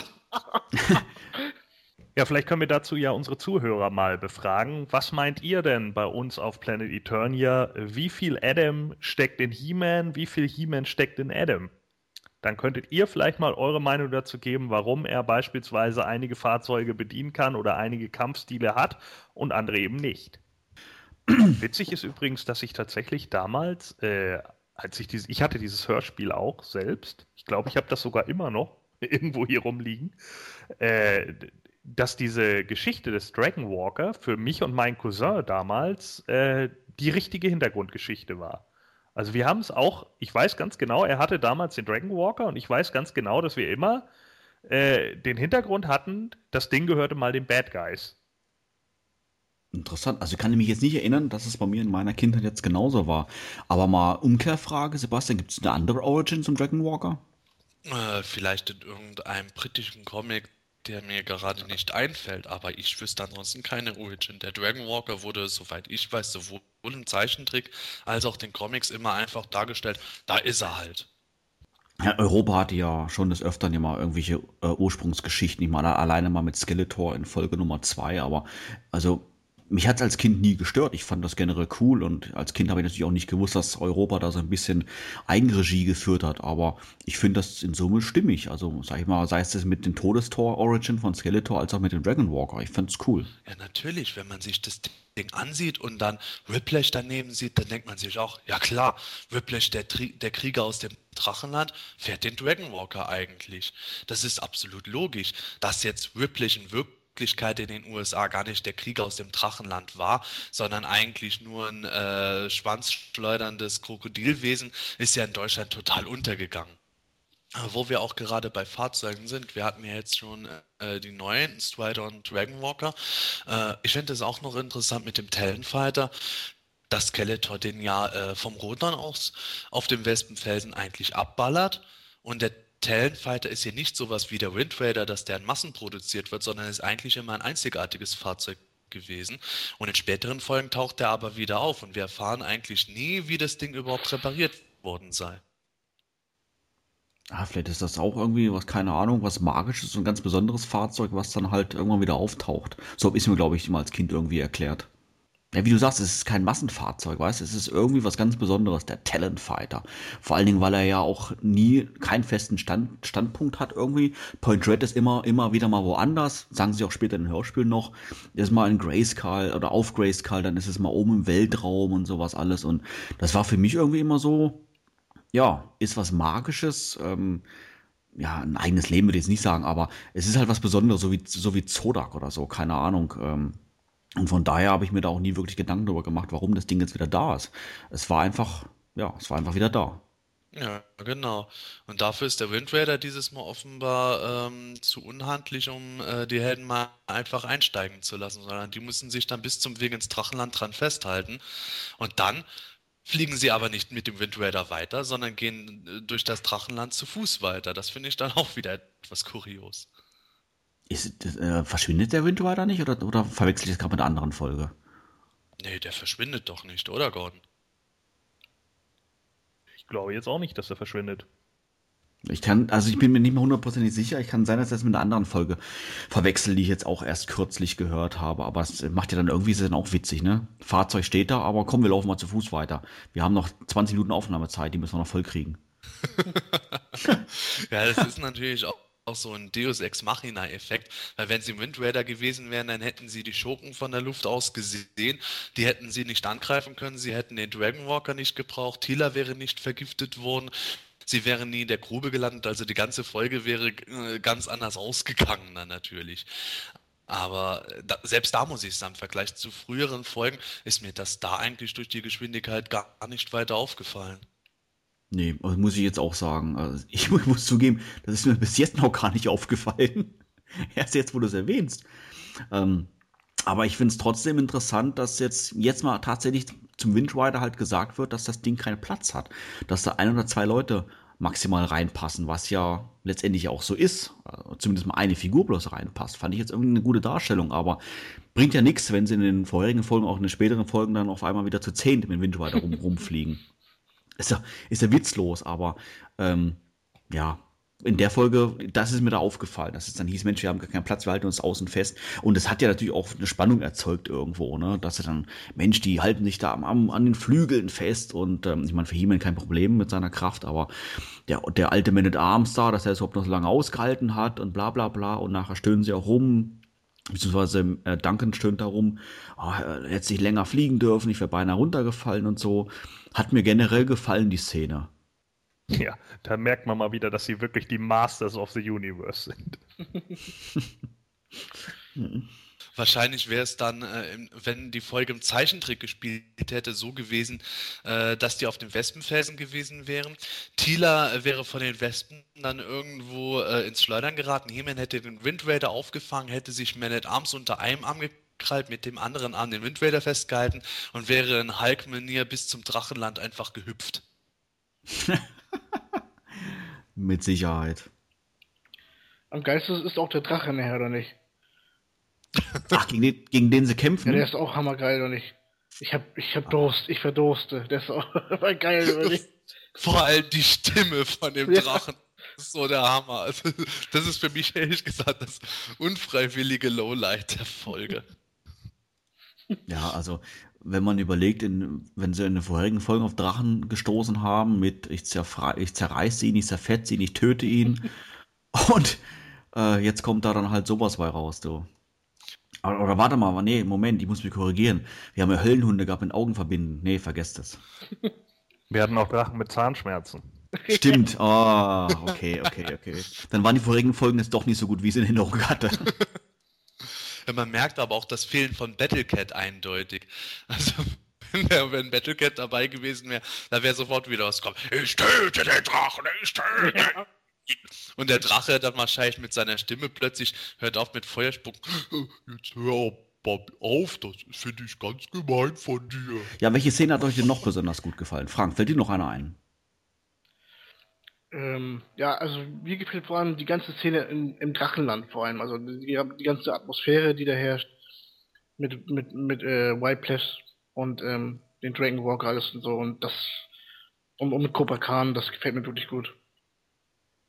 Was ich sagen muss, herausragend finde ich ja die, die, die Stimme von Eric, Eric Fessen. Ja. Also die hier höre ich unheimlich gerne, sag mal in welcher Rolle jetzt auch immer. Es ist zwar ein bisschen gewöhnungsbedürftig im Nachhinein, weil er ja später ja hauptsächlich Hordak spricht, aber ähm, ich weiß nicht, kann ich stundenlang zuhören. Ist einfach, einfach genial. Ja, der ist ja auch bei der, der Pate, Teil 1 und 2, da spricht er ja El Pacino. Und das ist wirklich genial synchronisiert. Das ist wirklich ganz großes Talent. Ich finde das auch äh, eigentlich ganz spannend, dass Whiplash halt eben nicht wie sonst immer irgendwo als der übliche Schlägertyp dargestellt wird, sondern allein durch seine Stimme schafft es der Erik Wessen, dass Whiplash auch äh, intelligenter wirkt. Insofern mhm. war er natürlich später dafür prädestiniert gewesen, Hordak in den Hörspielen zu sprechen, eben um diese Anführerschaft zu betonen. Aber auch bei Whiplash denkt man sich dann, okay, da haben es die Helden jetzt mal auch mit jemandem zu tun, der mehr kann als nur irgendwo irgendwelche Honigbomben runterwerfen, sondern äh, der kann auch eventuell He-Man durch seine Intelligenz überlisten.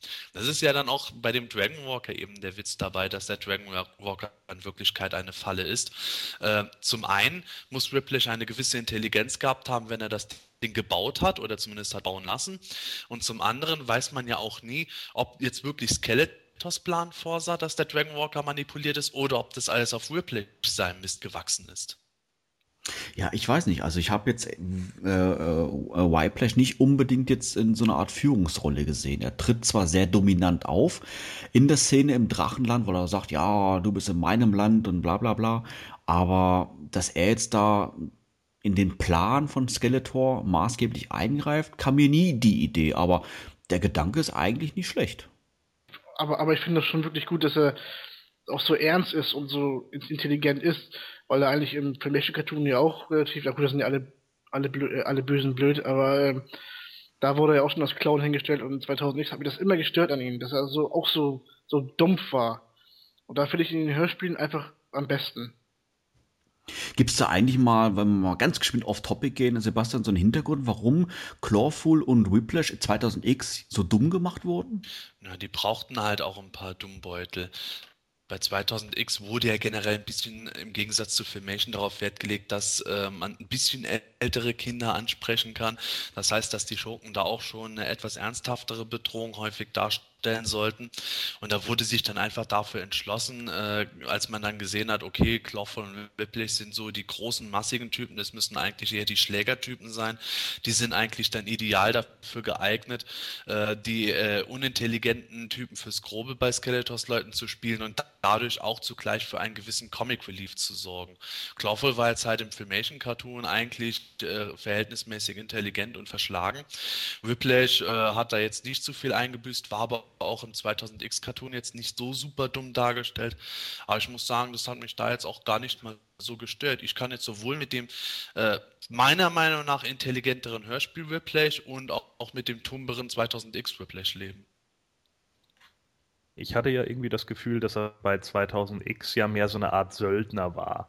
Ne, der aus dieser, äh, aus diesem Reich da kam und im Endeffekt dann verstoßen wurde von seinen Leuten, während Clawful ja wirklich eindeutig als ein ziemlicher Depp dargestellt wird, weil er irgendwie äh, Kontakt mit seinen Krabbenleuten aufnehmen soll. Und da, das ist so eine Szene aus 2000X, die mir bis heute in Erinnerung geblieben ist, wo Evelyn da neben ihm steht und sagt, oh, ich helfe dir. Ja, das ist einfach grandios, so, dass sie so unglaublich angepisst ist, dass der Typ einfach dumm wie, wie Brot ist. Das fand ich eigentlich ganz schön. Ähm, jetzt so im Hörspiel finde ich es aber eigentlich auch gar nicht so blöd. Also ich finde es gar nicht so blöd, dass, dass einige äh, Bad Guys einfach mal ein bisschen schlauer dargestellt werden, als immer nur irgendwie die Haut drauf Bande zu sein. Das ist ja auch dann eben der Witz dabei, dass in den Hörspielen Skeletor nicht das Argument bringen kann, wie es teilweise sehr klischeehaft schon in den Zeichentrickfolgen gemacht wurde.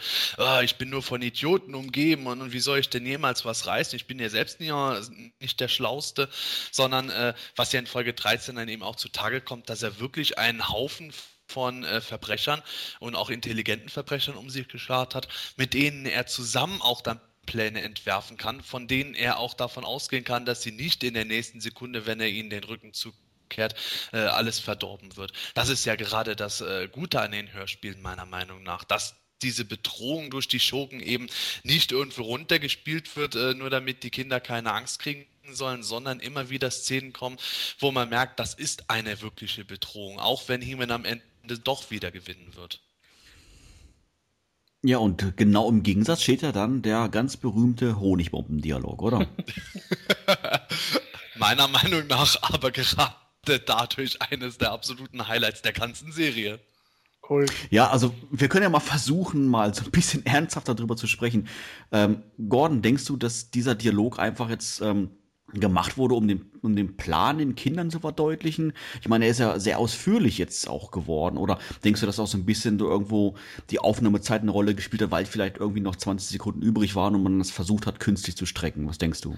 Na, ich weiß nicht, ob das tatsächlich daran liegt, dass die Folge unbedingt künstlich gestreckt worden äh, oder gestreckt werden musste. Also ähm, ich habe schon ein bisschen den Eindruck, dass es da eher darum geht, den Kindern irgendwie ein bisschen klarer zu verdeutlichen, worum es hier jetzt eigentlich gerade geht und dass das so erstmal der grundlegende Plan der Geschichte ist und die weiteren Sachen, die sich dann daraus ergeben, kommen dann eben erst im Laufe der Geschichte. Also ich hatte jetzt nicht den Eindruck, dass es nur darum geht, irgendwie Zeit zu schinden finden, weil ich auch nicht glaube, dass es nur darum ging, um irgendwie das Hörspiel voll zu machen.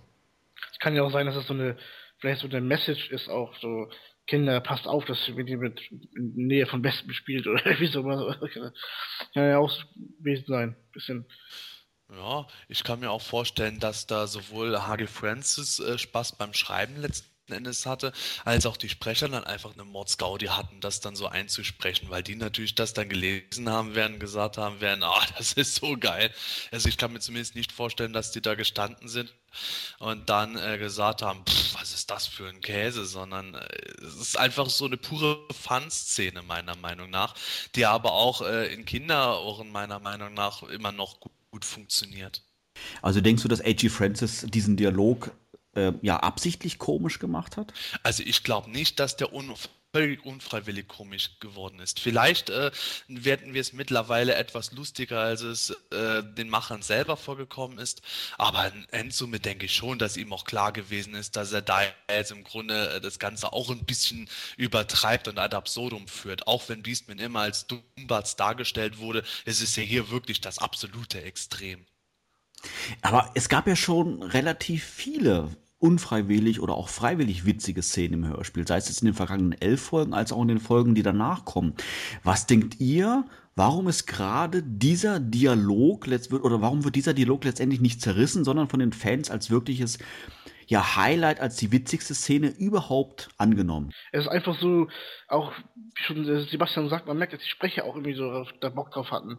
Das ist auch die Betonung der, der, der Sätze und so alles, es macht einfach Spaß dazu zu hören. Das ist das bleibt einfach hängen. Das ist einfach, äh, es wirkt, ja, vielleicht unfreiwillig komisch, vielleicht sogar, aber es ist einfach auch die Art, wie das gesprochen wird. Das bleibt einfach hängen. Ja, ich finde ehrlich gesagt, dass da einfach auch äh, ein gewisser allgemeiner Humor auch getroffen wurde, den auf den gerade Erwachsene mit Sicherheit als solchen wahrnehmen können und äh, der aber zugleich eben, wie ich schon vorhin gesagt habe, Kinder auch nicht stört. Also gerade unfreiwillige Komik in früheren Szenen, wenn ich das jetzt mit dem Drachen höre, der eigentlich eine große Bedrohung ist und fängt dann an zu reden, als, als könnte er keiner Fliege was zu Leide tun. Das ist dann schon was, wo ich sage, das ist eigentlich so unfreiwillig komisch, dass man aber sagt, ja, man kann eigentlich nicht wirklich drüber lachen, sondern äh, verzieht ein bisschen die Mundwinkel dabei. Und äh, hier ist einfach mit, der, mit den Honigbomben äh, der Nerv getroffen worden, was anderweitig äh, nicht funktioniert hat, weil es auch vielleicht gar nicht beabsichtigt war. Kann sich jemand von euch noch erinnern, was er bei dieser Szene gedacht hat als Kind? Ja, äh, lustig. Ganz ehrlich, oh. als Kind habe ich schon irgendwo gedacht, ja, ist irgendwie lustig mit Beastman, dass er die Honigbomben essen will. Ich habe jetzt nicht so schallend drüber gelacht wie heute als Erwachsener, aber ich fand es schon irgendwo ganz amüsant und hat mich nicht weiter gestört es passt auch einfach zu Beastman, ne? Das ist einfach. Ja. Das ist einfach Beastman, ne? ja. Oh, herrlich. Ja, es ist so dieses Beastman-Prinzip. Beastman, hast du etwa schon wieder weiße Wäsche und Buntwäsche zusammengemischt in, in die Maschine gemacht? Oh, sollte ich das nicht? Ja, nein, nein, das solltest du nicht. Ich trage jetzt eine rosa Rüstung. Oh, Spricht jetzt Faker. Ja. ja, genau.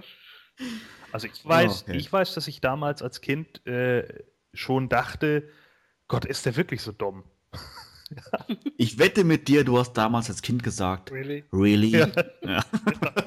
ja nee, aber ich habe ich hab wirklich da gesessen, das weiß ich noch ganz genau, dass ich, kurioserweise hatte ich irgendwie immer äh, das Gefühl, dass sie da irgendwie im Windrider sitzen, ich weiß nicht warum. Aber äh, diese Szene hat sich von mir vor dem Auge abgespielt. Und damals dachte ich als Kind schon, warum wirft er das Ding nicht einfach? ja, wirf's doch einfach. Was soll das denn jetzt? Das weiß ich noch ganz genau, dass ich das damals gedacht habe er hat es halt eben nicht geworfen, weil er gerne naschen wollte und hat irgendwie versucht, äh, seinen Herrn in die Richtung zu lenken, dass er eben halt erlaubt, davon zu naschen. Bis der eben halt verklickert, dass er ansonsten halt von den Wespen totgestochen wird. Dann vor allem dieses Ding so, äh, dann war sonst äh, werden die Wespen dich stechen töten. Oh nein, schnell weg, wo ich mir dann vorstelle, Beastman in heller Panik lässt das Ding fallen, das platzt im Cockpit, alles ist voll mit Honig und der Roton fliegt so im Zickzack davon, verfolgt von Millionen Wespen. Das wäre auch ein schönes Ende gewesen. Ja, und He-Man und Man at Arms dann, ja, das war's, können nach Hause gehen. Ja, wie kommen wir jetzt vom Felsen runter? Äh, Guck ich mal, da unten euch eine Leiter, Krax. Oder da unten ist ein riesiges Spinnennetz. Da springen wir rein. genau. Ah. Ja, apropos Zaubern, äh, Orko war natürlich auch wieder voll im Gange, oder? Fandet ihr ihn wieder, letztendlich wieder nervig oder warum war das jetzt nicht lustig mit der Badehose? ich muss ehrlich sagen, das mit der Badehose fand ich auch noch ganz lustig. okay, gut. Das war, also, das ist halt auch wieder was irgendwo. Äh, andere Orko-Szenen, was er da mit diversen Monstern und sonst was anstellt, irgendwo, finde ich häufig nicht lustig. Aber in Folge 9 beispielsweise fand ich das irgendwo auch lustig, wo er diese Brücke herbeizaubert und die ist dann so morsch, dass die sofort einbricht, wenn Himmel nur äh, die schief anschaut. Und genauso finde ich das irgendwo mit der Badehose lustig, weil es einfach irgendwie so einen gewissen Slapstick an und für sich hat. In, in eigentlich einer hochdramatischen dramatischen Sequenz, äh, wo du sagen würdest, in der Parodieverfilmung käme es wirklich genial. Oh Gottes Willen, wir werden gleich sterben. Und dann zaubert Orko diese Badehose herbei, noch schön mit String dahinter und alles. Und oh, okay, okay. Heeman versucht ihn noch anzuziehen, nur um ihn einen Gefallen zu tun. also, aber ich, ich muss, ich muss sagen, Folge 9 war ja eigentlich nur witzig wegen Battlecat. Alleine wegen seinen zwei Sätzen, die er da gesagt hat, irgendwie. Ähm, nee, warte mal, es war ja He-Man. Ich bin jetzt oben und dann kommt Battlecat, ja, jetzt bist du wieder unten. und das war ja irgendwo das, das, das Epische dabei. Und ähm, das hat so ein bisschen, finde ich, bei dieser Badehosen-Szene gefehlt. Ich meine, ich weiß gar nicht, ich glaube, es Man at Arms war es, der dann irgendwie so ganz blöd gefragt hat, was wir, was soll man mit Badehosen anfangen und sowas alles. Aber naja, also ich weiß nicht, das war halt, ich fand es jetzt so ein bisschen wie, wie in anderen Szenen auch mit seinem äh, Flitzebogen, den er mal herbeizaubert und irgendwelche anderen halbgaren Sachen irgendwie. Es war okay, aber das mit der Brücke in Folge 9 war dann doch schon ein Level höher, muss ich sagen. Du musst dir das einfach bildlich vorstellen. Was soll ich mit einer Badehose? Und dann stehen diese Helden da und tragen eigentlich nichts anderes als behaarte Badehosen. Ach so, so gesehen hast du recht, stimmt. Ja, du, du hast einfach die Ironie des Ganzen nicht erkannt. Das kann sein, ja. Aber jetzt, wo du das erwähnst mit der, mit der Stringbadehose, habe ich jetzt an den Film Dodgeball denken müssen. Habt ihr den mal gesehen? Oh Gott, ja. Ja, ja. ja wo sie zum Schluss dieses Turnier haben und die, und die falsche, äh, ähm, ihre, ihre, falschen Trikots bekommen und die SM-Outfits dann ähm, aufs Spielfeld rennen.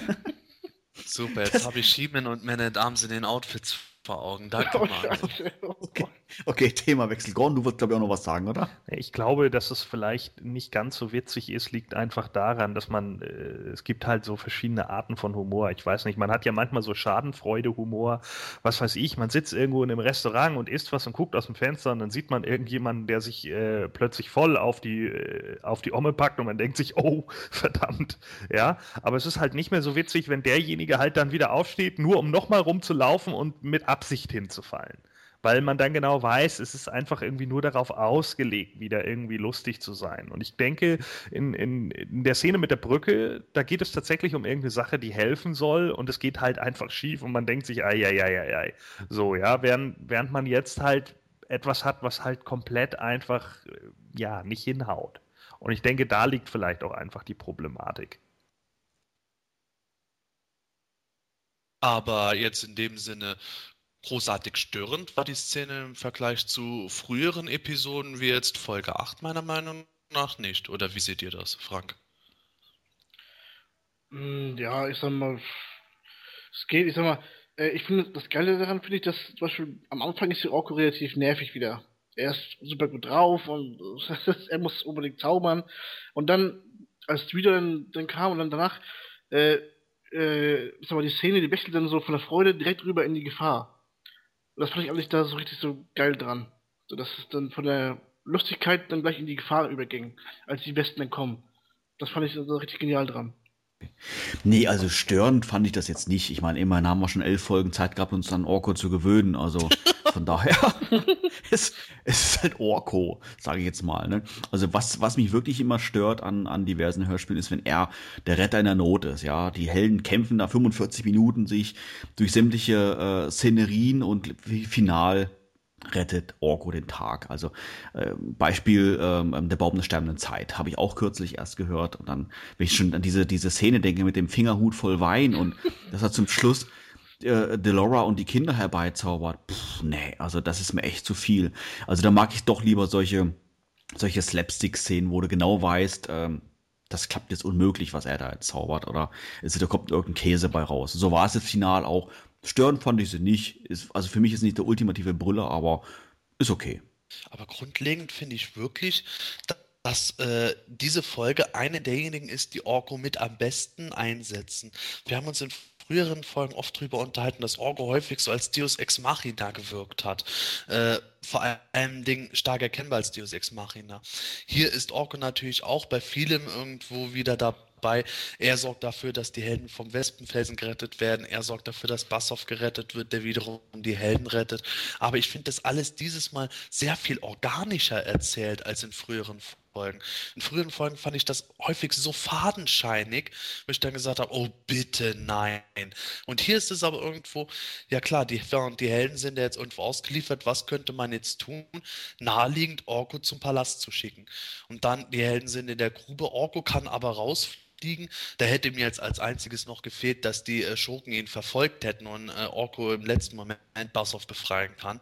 Aber trotzdem war das für mich jetzt eben einfach nicht so dieses extreme Deus Ex Machina.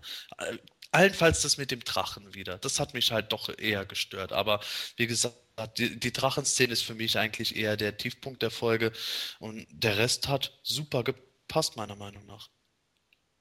Ja, da, da, da hat er recht, äh, Sebastian. Also er ist ja in dieser Folge sehr präsent, Orko, aber nicht so nervig wie in den anderen Folgen davor oder die noch kommen werden. Das ist aber genau das, was ich meinte, dass er äh, in einigen Folgen wirklich, ähm, ja, die eierlegende Wollmilchsau ist und wenn nichts geht, dann rettet Orko den Tag und ähm, er hat zwar, du hast gerade gesagt, zum Schluss auch Bassoff befreit, aber das war jetzt für mich jetzt auch soweit okay weil er da jetzt ja nicht groß gezaubert hat, mal abgesehen von dem, dass er die, die, äh, die Gittertür da öffnet und sowas alles. Aber ähm, sonst war es ja wirklich so, wie ich gerade angesprochen hatte, im Baum der sterbenden Zeit, dass er dann zum Schluss noch den ultimativen Zauber macht und alle sind wieder glücklich und alle sind wieder da, Friede vor der Eierkuchen. Das fand ich jetzt bei der Folge auch nicht, auch nicht so und hat final gepasst. Gestört hat mich ehrlich gesagt nur am, am Ende der Folge, dass Bassoff dann äh, ne, Entschuldigung, dass Orko dann äh, in den Kerker reinfliegt. Von der Szenerie fand ich es ganz schön, weil dann äh, die Stimme auch so ein bisschen halt und sowas alles. Und was macht Orko? Er ruft Bassilein. Das geht gar nicht. Stimmt. Stimmt, das ist wahr. Ich finde sowieso, Bassoff äh, kommt mir etwas, äh, also der Sprecher wirkt auf mich wirkte auf mich auch schon damals als Kind, wirkt aber auch heute immer noch so. Der wirkt irgendwie für mich eher wie einer von den Evils. Also der wirkt so äh, aufgebracht die ganze Zeit und irgendwie, ich meine, ich kann verstehen, der, der soll ja irgendwie so ein bisschen sauer sein, ne, dass äh, seine Tiere da irgendwie missbraucht werden oder wie auch immer. Aber so diese Betonung, dieses, dieses Kantige, das wirkt auf mich, also wirkte auf mich immer so, als wenn der nicht hundertprozentig zu den Guten stehen würde. Ich stelle mir das so vor. Und besucht Heeman im Palast. Na, Heeman, was machst du denn da? Oh, ich mach gerade Bienenstich. Was? Ich bring dich um, du Sau! Das sind doch keine echten Bienen! Ich bring dich um! Also als, als ähm, Stimme für die Evils habe ich ihn ehrlich gesagt nicht gesehen, weil ähm, ich auch damals als, als Kind schon sehr gerne Back to the Future mir angeschaut habe und die Stimme, ich weiß nicht, die ist sehr markant. Die fällt, die fällt einfach auf. Egal, wo sie eingesetzt wird, im Fernsehen, auf irgendeiner Dokumentation oder sonst irgendwo, die hörst du raus. Ich meine, wie Norbert Langer, die ist zwar nicht so markant, aber die, die hörst halt raus, weil du sie, die Hörspiele halt 28 Millionen Mal angehört hast. Aber bei ihm, weiß ich nicht. Es ist für mich einfach äh, Christopher Lloyd. Und den habe ich irgendwie auch immer komischerweise im, im, im Kopf gehabt, wenn ich, wenn ich das Hörspiel mal angehört habe. Das hat er in seinem DeLorean hockt, im Kerker und Orko kommt und befreit ihn. Jetzt aktuell spielt er. Marty! Also Marty, ja, was? Er hat ja schon so eine markante Stimme, das ist ja auch jetzt bei CSI Miami, da wo die David Caruso spricht, das ist ja auch so, so richtig schön markant. Also, das, das ist mir aber kurioserweise nie, nie so gegangen. Bis heute, auch wenn ich jetzt äh, die Motorhörspiele höre, denke ich nicht dann zurück in die Zukunft und umgekehrt auch nicht. Also ich erkenne zwar die Ähnlichkeit, aber so markant empfinde ich die gar nicht so. Ich kann auch nicht sagen, warum und ich sage auch nicht, dass ihr Unrecht habt, aber bei mir ist der Effekt nicht so vorhanden. Also mir ging es eigentlich ähnlich. Ich finde eigentlich auch, dass man das immer wieder äh, erkennt. Man erwartet halt auch irgendwie, dass He-Man reinkommt und er sagt, Marty, Doc! Ja. So. Dieser Effekt, ja, dass der nicht kommt. Fluxkompensator fluxuriert. Genau. Los, Passer, Fluxkompensator reißen. Ach, herrlich. 1,21 Gigawatt. ja, aber eigentlich ist es schade. Gut, das ergibt sich natürlich aus der Folge. raus. Aber eigentlich ist es für mich schade gewesen, dass Bassoff nicht noch mehr zur Sache gekommen ist. Okay, in der nächsten Folge kommt er noch hin, aber ich finde Bassoff eigentlich auch mit der Stimme, die ich jetzt nicht mit den Evils assoziiere, sondern wirklich mit halt so einer Art komischen Hybrid-Kreatur, äh, fand ich immer sehr spannend als Charakter. Und auch als Herr der Wespen auf dem Wespenfelsen, äh, das hatte irgendwie was. Wobei ich auch mittlerweile heute nachdenke, wenn er äh, der Herr der Wespen ist, wie ist er selbst überhaupt entstanden? Gute Frage. Hat er nicht äh, ähm, ja, mechanische Flügel eigentlich?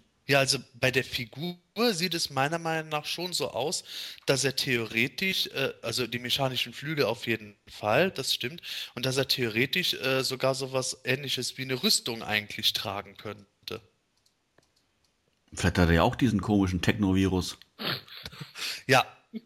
Und, also wenn wir wirklich jetzt auf die totale Nerd-Ebene gehen, wäre das meiner Meinung nach eine sehr gute Erklärung für die Existenz von Bassoff. Wobei halt äh, 2000X das Ganze natürlich mittlerweile äh, äh, zunichte gemacht hat. Ja, Gordon, komm, erleuchte uns noch mal deine Expertenmeinung dazu, bitte. Also wie Bassoff jetzt zu Bassoff geworden ist, oder was? Ja, ist Bassoff, äh, hat Bassoff diesen Techno-Virus, hat Bassoff mechanische Flügel oder ist das alles einfach nerdig?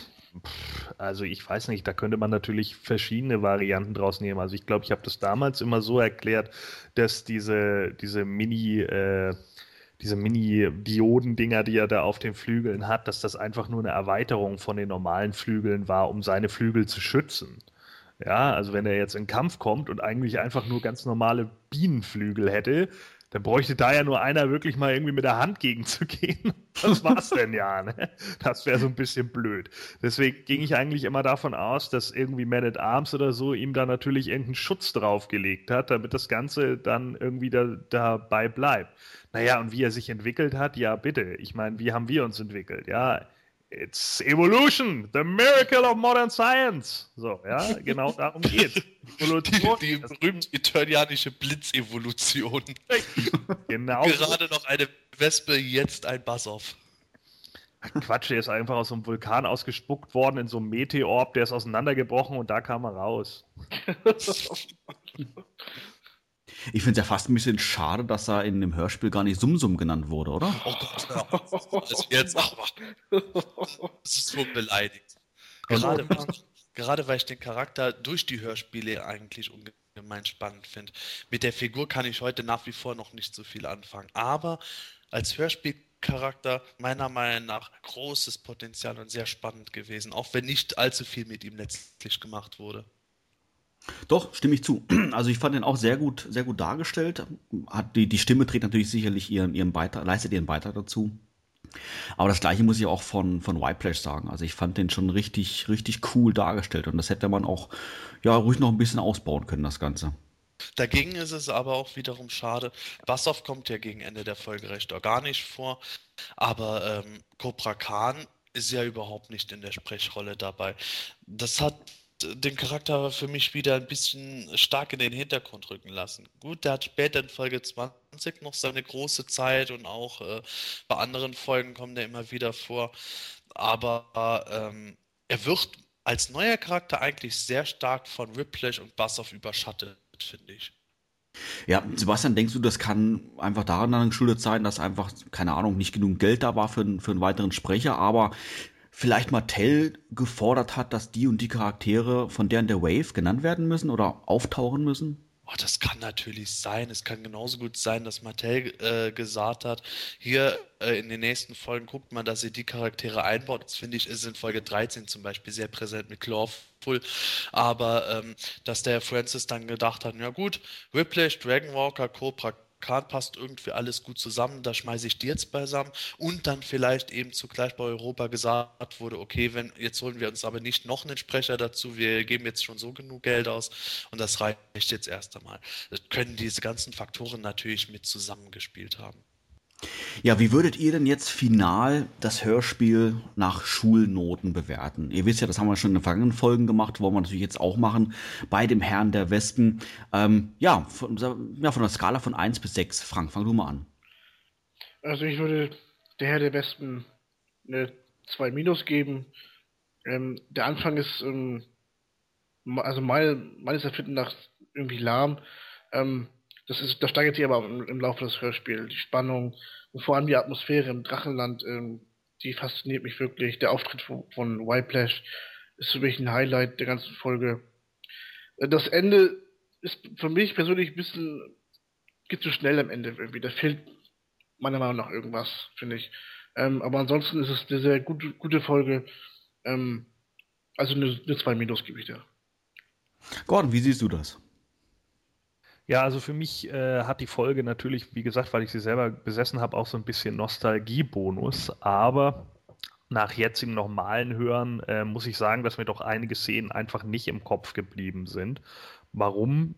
Kann ich jetzt nicht so äh, ganz ausmachen. Ähm, insgesamt, äh, ja, finde ich den Plot halt, äh, wie gesagt, teilweise dann wieder ein bisschen zu kindlastig, auch nach so einer äh, Folge wie Anti-Eternia äh, hat natürlich dann der Herr der Wespen als direkt darauf folgende Folge vielleicht auch so ein Stück weit einen schwereren Stand. Keine Ahnung, aber ich denke, eine 3 ist noch drin. Also ich muss sagen, mir macht die Folge ähm, wirklich Spaß. Ähm, ja, ich empfinde das auch nicht wirklich als Werbung, das Ganze. Für mich ist die, die Story stimmig. Ähm, natürlich gibt's hier und da, wie immer, wie eigentlich in jedem Hörspiel, so ein paar Szenen, wo du denkst, okay, das hätte man sich jetzt sparen können. Ich habe es vorhin ja erwähnt gehabt mit diesen Bassilein und sowas alles. Das ist dann doch schon ein bisschen too much für mich, wo ich denke, okay, das... Ähm, ja, das muss ich mir nie nochmal anhören, aber nee, ist also halb so wild in Summe finde ich es gut, das Hörspiel. Es macht mir einfach Spaß. Ich finde diese Darstellung von den einzelnen Charakteren klasse, von, von, von Y-Plash und natürlich dann auch ähm, von Bass-Off und sowas. Ähm, ja, der Plot für mich macht Sinn mit den Wespen. Für mich wird einfach eine Spannung erzeugt. Auch das mit den Wespenfelsen finde ich cool, dass die dann da alleine da hocken und das mit dem Windrider dann sich nicht festhalten, richtig festhalten können, bla bla bla. Und natürlich der Honigbomben-Dialog. Das ist einfach, einfach kultig. Und ähm, ja, auf dessen mal zugrunde legend würde ich der Folge eine 2 geben. Sie macht einfach Spaß. Ich, ich erinnere mich, dass ich sie als Kind sehr oft angehört habe und ähm, selbst heutzutage, wenn ich mir überlege, Mensch, ich höre mir mal wieder ein Hörspiel an, ist diese Folge Herr der Westen ziemlich oft dabei. Von daher von mir eine 2. Sebastian, wie siehst du das? Ja, ich bin ja generell eigentlich sehr, sehr kritisch, nicht nur was Hörspiele betrifft, sondern generell die Sachen. Und, auch diese Folge hat äh, ihre Schwächen, aber im Gegensatz zu anderen Folgen finde ich, dass diese Schwächen bei weitem nicht so deutlich zutage treten und äh, mitunter sehr gut kaschiert sind. Natürlich ist es nicht so eine gruselige Folge wie Anti-Eternia, aber trotzdem eine für mich sehr spannende, äh, die ähm, die neuen Charaktere gut einführt, ohne zu säen, bloße Werbespots überzugehen.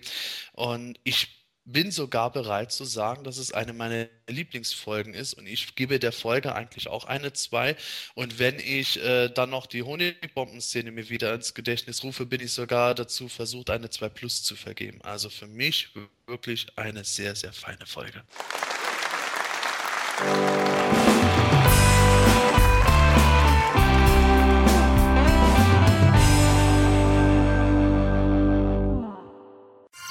Die Themenlounge.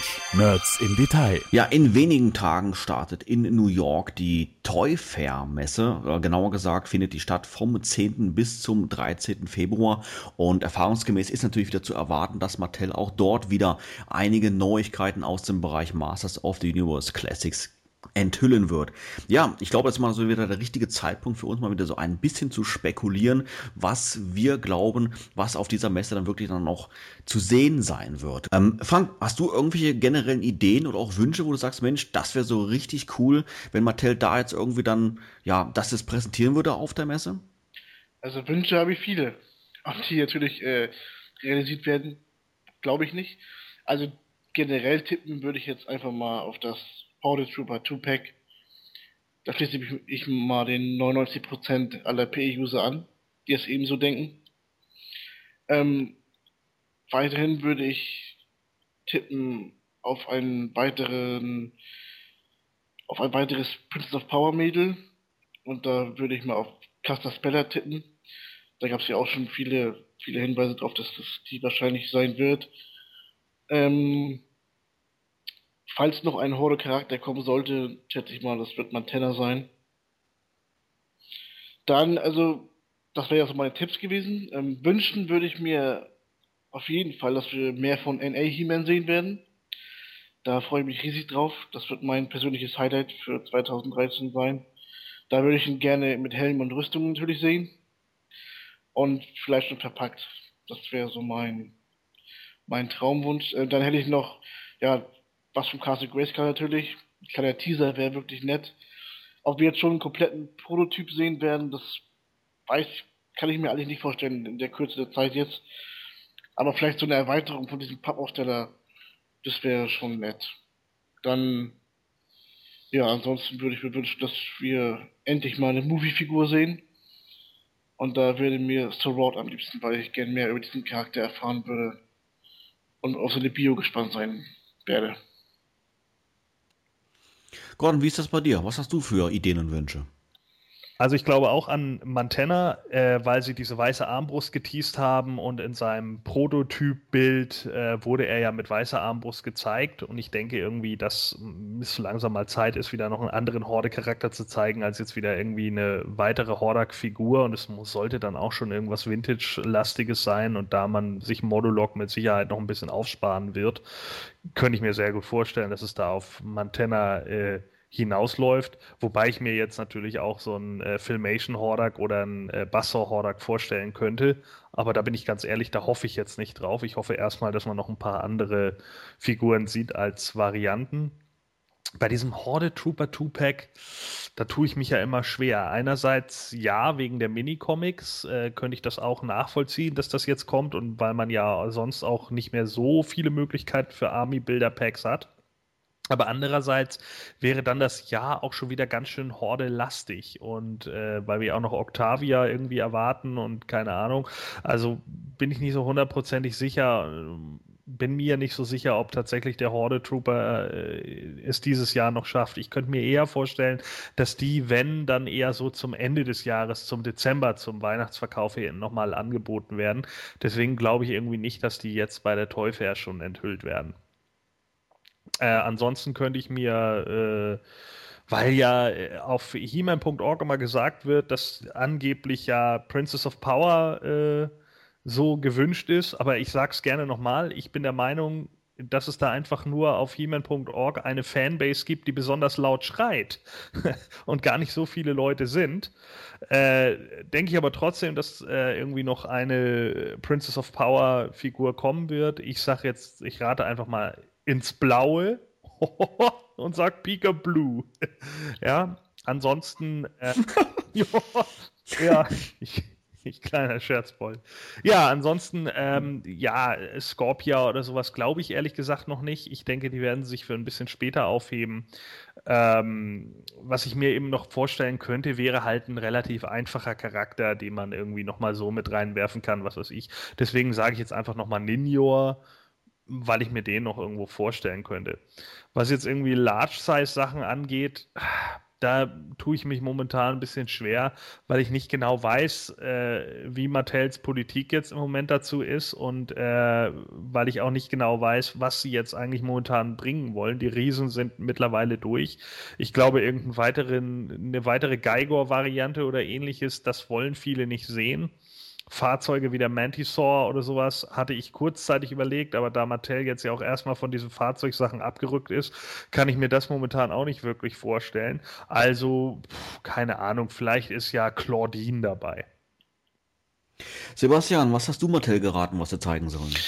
Ich habe gesagt, die sollen erstmal Dragstore bringen, dann Ultimate Battleground Dragstore, dann ein Large-Sized-Artikel Nightstalker und Dragstore im Two-Pack mit dem Schwert des Bösen zusammen. Und damit bin ich an eigentlich schon bedient. Finde ich gut. Ja, prima. Also dann, Ende. ja, nein. Ich glaube nicht, dass wir Dragstore sehen werden. wir werden den wohl nicht sehen. Ich denke aber, dass wir einen, einen Horde-Charakter sehen werden. Ich glaube nicht, dass wir das Horde Trooper Two-Pack jetzt schon sehen werden. Ich denke, äh, dass es dieses Jahr an einer anderen Stelle präsentiert wird. Ich denke auch eher, dass es auf äh, Montana als Horde-Charakter rauslaufen wird. Weil eben, wie Gordon schon gesagt hat, das mit der weißen Armbrust eigentlich naheliegen würde. Die weiße Armbrust hätte ansonsten gut zum Filmation Horder gepasst, den ich äh, momentan nicht kommen sehe. Und ähm, ansonsten wäre ein Weapons Pack natürlich für die Armbrust passend, aber ich glaube, dass wir im Punkt Weapons Pack ganz andere Überraschungen sehen werden. Ich glaube, dass wir da eventuell etwas präsentiert werden, das auch was mit Minifiguren vielleicht zu tun hat oder irgendetwas Besonderem, wie wir eben vorhin geredet haben, dass jetzt das Ding gegenüber dem dritten Weapons Pack nochmal zusätzlich aufwerten wird. Ähm, ich glaube, dass wir auch was von Princess of Power sehen werden. Am liebsten wäre mir dabei Glimmer, aber die sehe ich definitiv für Anfang 2014, einfach weil Glimmer im Grunde der äh, prominenteste Princess of Power Charakter jetzt ist, abgesehen von Scorpia meinetwegen. Also was jetzt die heroischen Rebellinnen betrifft, äh, wäre Glimmer da eigentlich ein ähm, sagen wir mal, Anheizungspunkt, den ich auf der SDCC fürs kommende Abo sehen würde. Äh, es wird ja schon an zahlreichen Stellen davon geredet. Insofern äh, wird der Tipp auch keine große Überraschung sein, dass ich äh, oft Caster Speller tippe. Auch wenn ich persönlich Pika Blue tatsächlich spannender fände oder meinetwegen Double Trouble oder Flaturina sind alles Charaktere, die ich einfach aus persönlichen Gründen interessanter finde. Aber Caster Speller ist schon generell verhältnismäßig prominent bei den Princess of Power Charakteren und ich kann mir sehr gut vorstellen, dass wir die sehen werden. Ähm, was hätten wir denn sonst noch? Ähm, ich glaube, dass wir ähm, Filmation-Figuren sehen werden. Da ist ja immer wieder diese Gerüchteküche am Brodeln gewesen, was wir auch in früheren Folgen gesagt haben. Kommt da jetzt eine Subline, die es einem Abo geben wird oder kommen Two-Packs? Äh, ich kann mir Two-Packs recht gut vorstellen, insofern, als dass ich zum jetzigen Zeitpunkt ein bisschen Schwierigkeiten damit habe zu glauben, dass die jetzt bis Ende des Jahres sechs Einzelfiguren noch rauskloppen könnten. Da müsste ja die erste eigentlich schon äh, im Juli erscheinen. Es wäre mir ein bisschen knapp, ehrlich gesagt. Deswegen tendiere ich eher dazu, dass sie äh, über Two-Packs oder sowas diese Figuren anbieten. Ich könnte mir da äh, vorstellen, wie es jetzt auch schon getippt und gerichtet wird, dass wir Bad Wars oder Icer sehen werden. Ich könnte mir auch vorstellen, dass wir Strong Arm sehen würden oder Shokoti. Das sind für mich so vier äh, Top-Kandidaten dafür. Scorpia sehe ich dafür auch eher erst für nächstes Jahr und innerhalb äh, einer Abo-Serie, weil Scorpia einfach viel zu äh, populär ist, als dass man die jetzt irgendwo in einer Sonderreihe verheizen würde. Ich glaube, darüber hinaus könnten wir auch noch eine weitere Überraschung sehen. Und zwar stimme ich da Gordon nicht ganz zu, was Fahrzeuge betrifft. Ich glaube immer noch, egal was Mattel gesagt hat, dass das Thema noch nicht völlig abgehakt ist. Denn äh, Castle Grayskull ist mein, hat meinetwegen ähm, das Ziel knapp erreicht, aber immer noch gut genug äh, für den Preis, um sagen zu können, hey, wenn jetzt Castle Grayskull verkauft werden konnte in ausreichender Menge, dann kann günstiger Artikel doch mit Sicherheit erst recht verkauft werden. Insofern würde ich mal ganz mutig behaupten, beziehungsweise spekulieren, dass wir vielleicht was in puncto Fahrzeuge hören werden, dass Battle Ram oder Roton oder meinetwegen Strider oder Nightstalker oder sowas äh, über ein Pre-Order-System auch wieder angeboten werden. Vielleicht auch außerhalb eines Pre-Order-Systems, aber ich glaube, irgendwas zu Fahrzeugen könnten wir eventuell durchaus noch sehen. Ähm, ja, das wären eigentlich jetzt soweit meine Tipps, was wir am neuesten sehen könnten. Wobei das auch noch nicht vollständig sein muss. Ich glaube tatsächlich, dass wir auf der Fair aber insgesamt mehr sehen werden als äh, sagen wir mal, das Clapiturnia-Abo jetzt hergeben würde. Wobei ich aber auch nicht denke, dass wir alle Figuren bis Dezember schon äh, herausfinden werden. Du wieder mit deinen Insider-Informationen. Ich konnte mich ja nur darauf stützen, was Mattel offiziell sagt. das ist jetzt alles reine Spekulation von mir, dass ich abgeleitet habe von tausenden Gerüchten, die es im Internet gibt. Nein, ich glaube, dass du wirklich jetzt schon irgendwie die Testshot-Paper für die nächsten zwei Jahre hast und ganz am Schluss steht 2017 Nocturner. Ich kann dir später mal die Filmation-Liste von 2010 zeigen. Ja, auf alle Fälle mal sehr viele spannende Ideen. Gibt es denn schon etwas, was Mattel auf alle Fälle schon gesagt hat, das werden Sie auf der Teufel zeigen, Sebastian? Ja, natürlich im Grunde schon fast das Wichtigste überhaupt, nämlich Castle Grayskull soll auf der Teufel gezeigt werden. Äh, die Wahrscheinlichkeit dafür ist momentan ziemlich hoch. Äh, man weiß nicht, in welcher Produktionsphase man ist, also wie fertig der Entwurf äh, modelliert ist, aber äh, es wird wohl schon ziemlich viel zu sehen geben auf jeden Fall. Wir werden natürlich schon die bisher gezeigten Figuren nochmal sehen, wie äh, Clamchamp oder Galactic Protector He-Man, äh, wobei bei dem He-Man vor allem dann interessant sein wird, äh, ob sich da in puncto Zubehör nochmal was getan hat, ob der jetzt zum Beispiel seine Weltraumrüstung, seinen Weltraumhelm jetzt doch noch kriegen kann oder nicht. Und ähm, natürlich haben wir noch diese weiße Armbrust, wobei ja wir da schon gesagt haben, dass die sich für Mantenna vielleicht anbieten würde.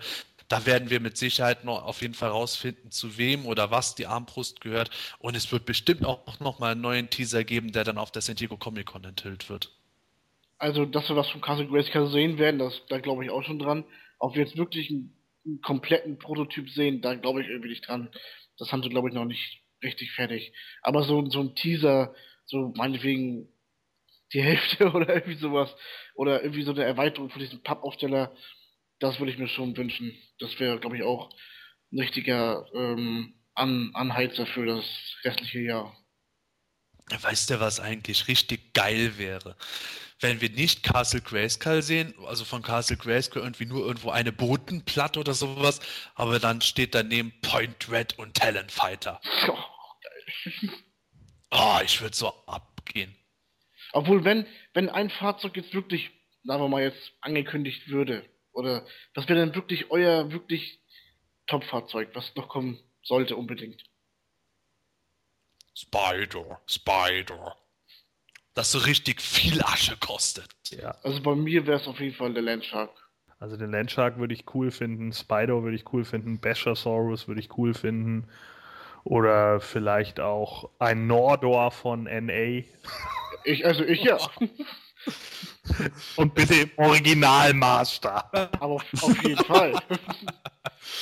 Ah, ich würde auch bei dem ganzen Zeug so abgehen. Es gibt auch kaum was, das ich nicht cool fände. Ein Flip-Track mit abnehmbarer Kappe vom Monogram-Bausatz fände ich auch schon so geil. Also in puncto Fahrzeuge könnte man mich so toll glücklich machen.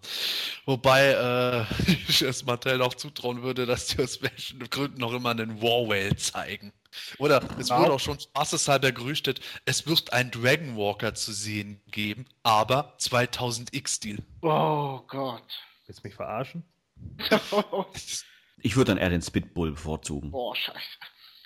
Ich glaube, da bin ich bis heute der Einzige, der den Spitbull noch irgendwie lustig fand. Mm. ja, da. Mein Sohn, mein Sohn hat den letztens auf dem Dachboden gefunden und er, er hat sich angesprochen gefühlt. Er hat gleich gesagt, oh cool, den will ich haben, den will ich haben. Tja, was soll ich machen? Dein großer oder dein kleiner? Mein kleiner. Was hättest du machen sollen? Du hättest sagen sollen, du bist nicht mein Sohn. Ah, vielleicht, ich, ich hab's äh, Herz gemacht. Dazu muss ich sagen, ich hatte meinen Neffen am Wochenende zu Besuch und der hatte am Samstag zwei Freunde mitgebracht, weil die sich mal die Figuren angucken wollten, die He-Man-Figuren. Und äh, die sind fast durchgedreht hier. Also die, die wollten unbedingt damit spielen. Sofort. Also mit den Classics, ne? Da muss ich natürlich Nein sagen, weil ich habe Angst, dass die äh, kaputt gehen, ne? Aber ähm, also die waren Feuer Flamme dafür. Also die, Eu die Euphorie kann ich unterstreichen, das ähm, habe ich auch schon des Öfteren mal mitbekommen.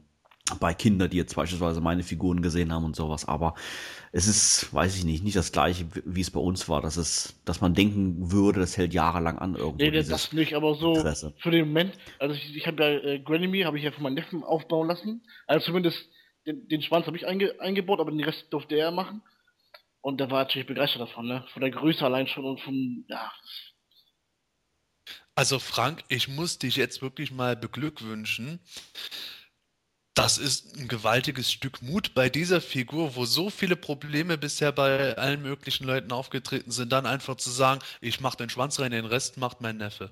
Respekt. Also ich wusste ja, ich wusste ja, dass der Schwanz ist ja eigentlich die, die Schwachstelle für ihn.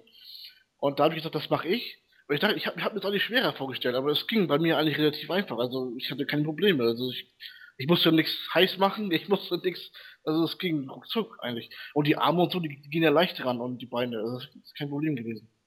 Jetzt sei aber vorsichtig, nicht, dass du direkt nach der Aufnahme deinen Granomir dann anschaust und dann fällt der Schwanz von selber ab. Ja, ich, Ich guck gerade sowas schon. immer Aberglauben. Ich guck gerade, nee, ist doch dran. Bringen Point wollen. Dread würde sich natürlich anbieten wegen äh, der, wegen dieser, wegen diesem Dach da auf, was ja bei Grayskull noch mit dabei sein soll. Ne? Das wäre natürlich nicht schlecht. Eben drum. Ich glaube aber nicht dran, weil es einfach zu teuer wäre. Ja, das glaube ich auch. Ich sage auch nur, dass es nicht schlecht wäre. Ich glaube auch nicht, dass es kommt. Aber das wäre so der Hammer. Ein wirklich Zweisitzer Point and Red mit, der- mit hellen Fighter und allem drum und dran. Boah, herrlich. Ähm, würde mir jetzt auch sehr gut gefallen, muss ich sagen. Ich bin mir jetzt allerdings nicht sicher, ob es jetzt wirklich, ähm, ob, ob mir jetzt beispielsweise so ein, ähm, Attack-Track oder sowas nie besser gefallen würde. Oder ähm, gut, Battle Ram, klar, ich meine, das ist jetzt auch so ein, so ein Fahrzeug, was schon des Öfteren auch angekündigt wurde irgendwie, aber ja, es, obwohl man es noch nie wirklich gesehen hat, ist es schon ein bisschen ausgelutscht für mich, finde ich. Also so ein Attack-Track wäre schon richtig cool, der muss auch gar nicht mit Batterie laufen, meine, meine, meiner Meinung nach, sondern einfach, wenn man irgendwo auf den Teppich so ein bisschen herschiebt, dass die Räder sich dann entsprechend drehen, dass diese, dieses Nostalgiegefühl einfach dann hochkommt, würde mir schon reichen. Das wäre, ich glaube, das wäre mein Favorit. Also wenn es ein Fahrzeug sein sollte, dann finde ich den Attack Track, glaube ich, richtig, richtig Bombe.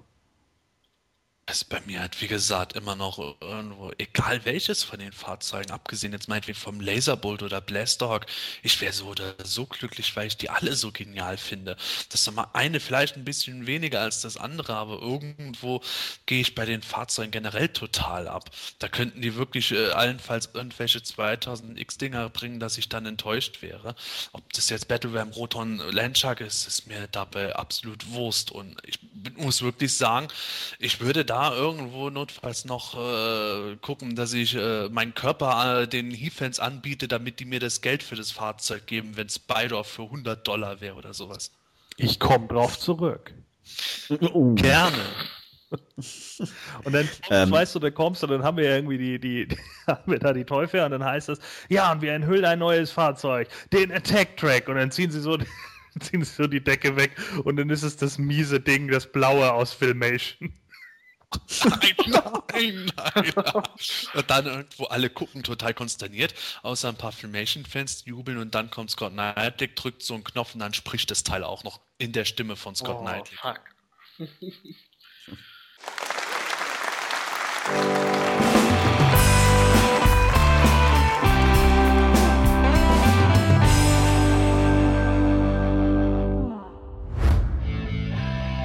Hat dir diese Ausgabe vom Himalischen Quartett gefallen?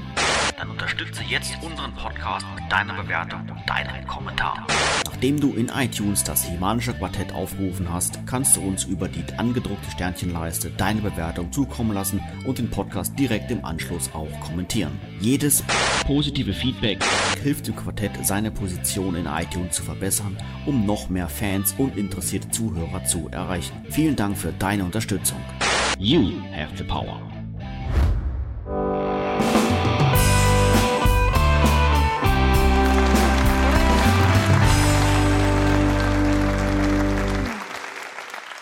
Ja, wir wären damit schon wieder am Ende der heutigen Folge angelangt, aber kein Grund zur Sorge, wir melden uns bereits in zwei Wochen mit einer nagelneuen Ausgabe wieder zurück. Wenn du bis dahin sicher gehen möchtest, keine Ausgabe zu verpassen, empfehlen wir dir, das Simanische Quartett in iTunes als auch in YouTube zu abonnieren. Ja, bei uns zu Gast heute war Frank Schuchart. Vielen herzlichen Dank für deinen Besuch. Ja, hat wieder sehr viel Spaß gemacht und äh, würde mich auf ein nächstes Mal freuen. Dann wollte ich noch mal was loswerden. Und zwar möchte ich gerne folgenden PE-Usern danken.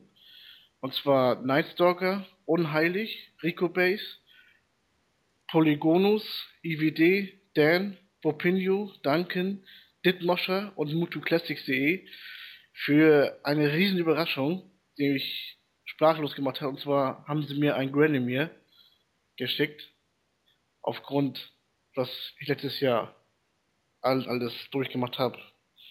So als neuen Start und als Motivation. Da nochmal vielen Dank für.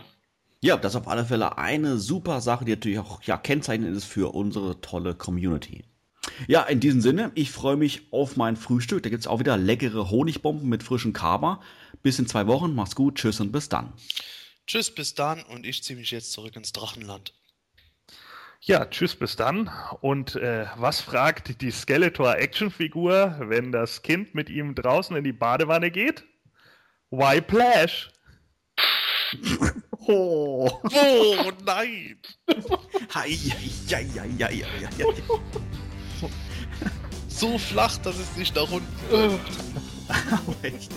Sensation. Oh Mann. Also der wahre Name von Fangman ist Cute Ereignis, wenn ich es richtig lesen kann. Also äh, ein süßes Ereignis oder wie auch immer man es übersetzen muss. Ne, Quatsch. Ich fange nochmal an. Okay. War das jetzt ein Also- Verhandler oder? Eigentlich haben wir noch gar keine Witze über Granomir Runs gemacht, fällt mir ein. Sebastian, was ist da dein erster? Ah, nee, warte mal. Du hast gerade so viel geredet, fängt Gordon an. Gordon, wie also, Ja, Du verbietest mir den Mund! Okay, alles klar. Dann gehen wir weiter, oder? Jetzt merke ich gerade, dass ich die ganze Zeit wieder auf Stumm war. Alter. Sehr gut. Ja, Mikro müsstest du anmachen, dann klappt's auch.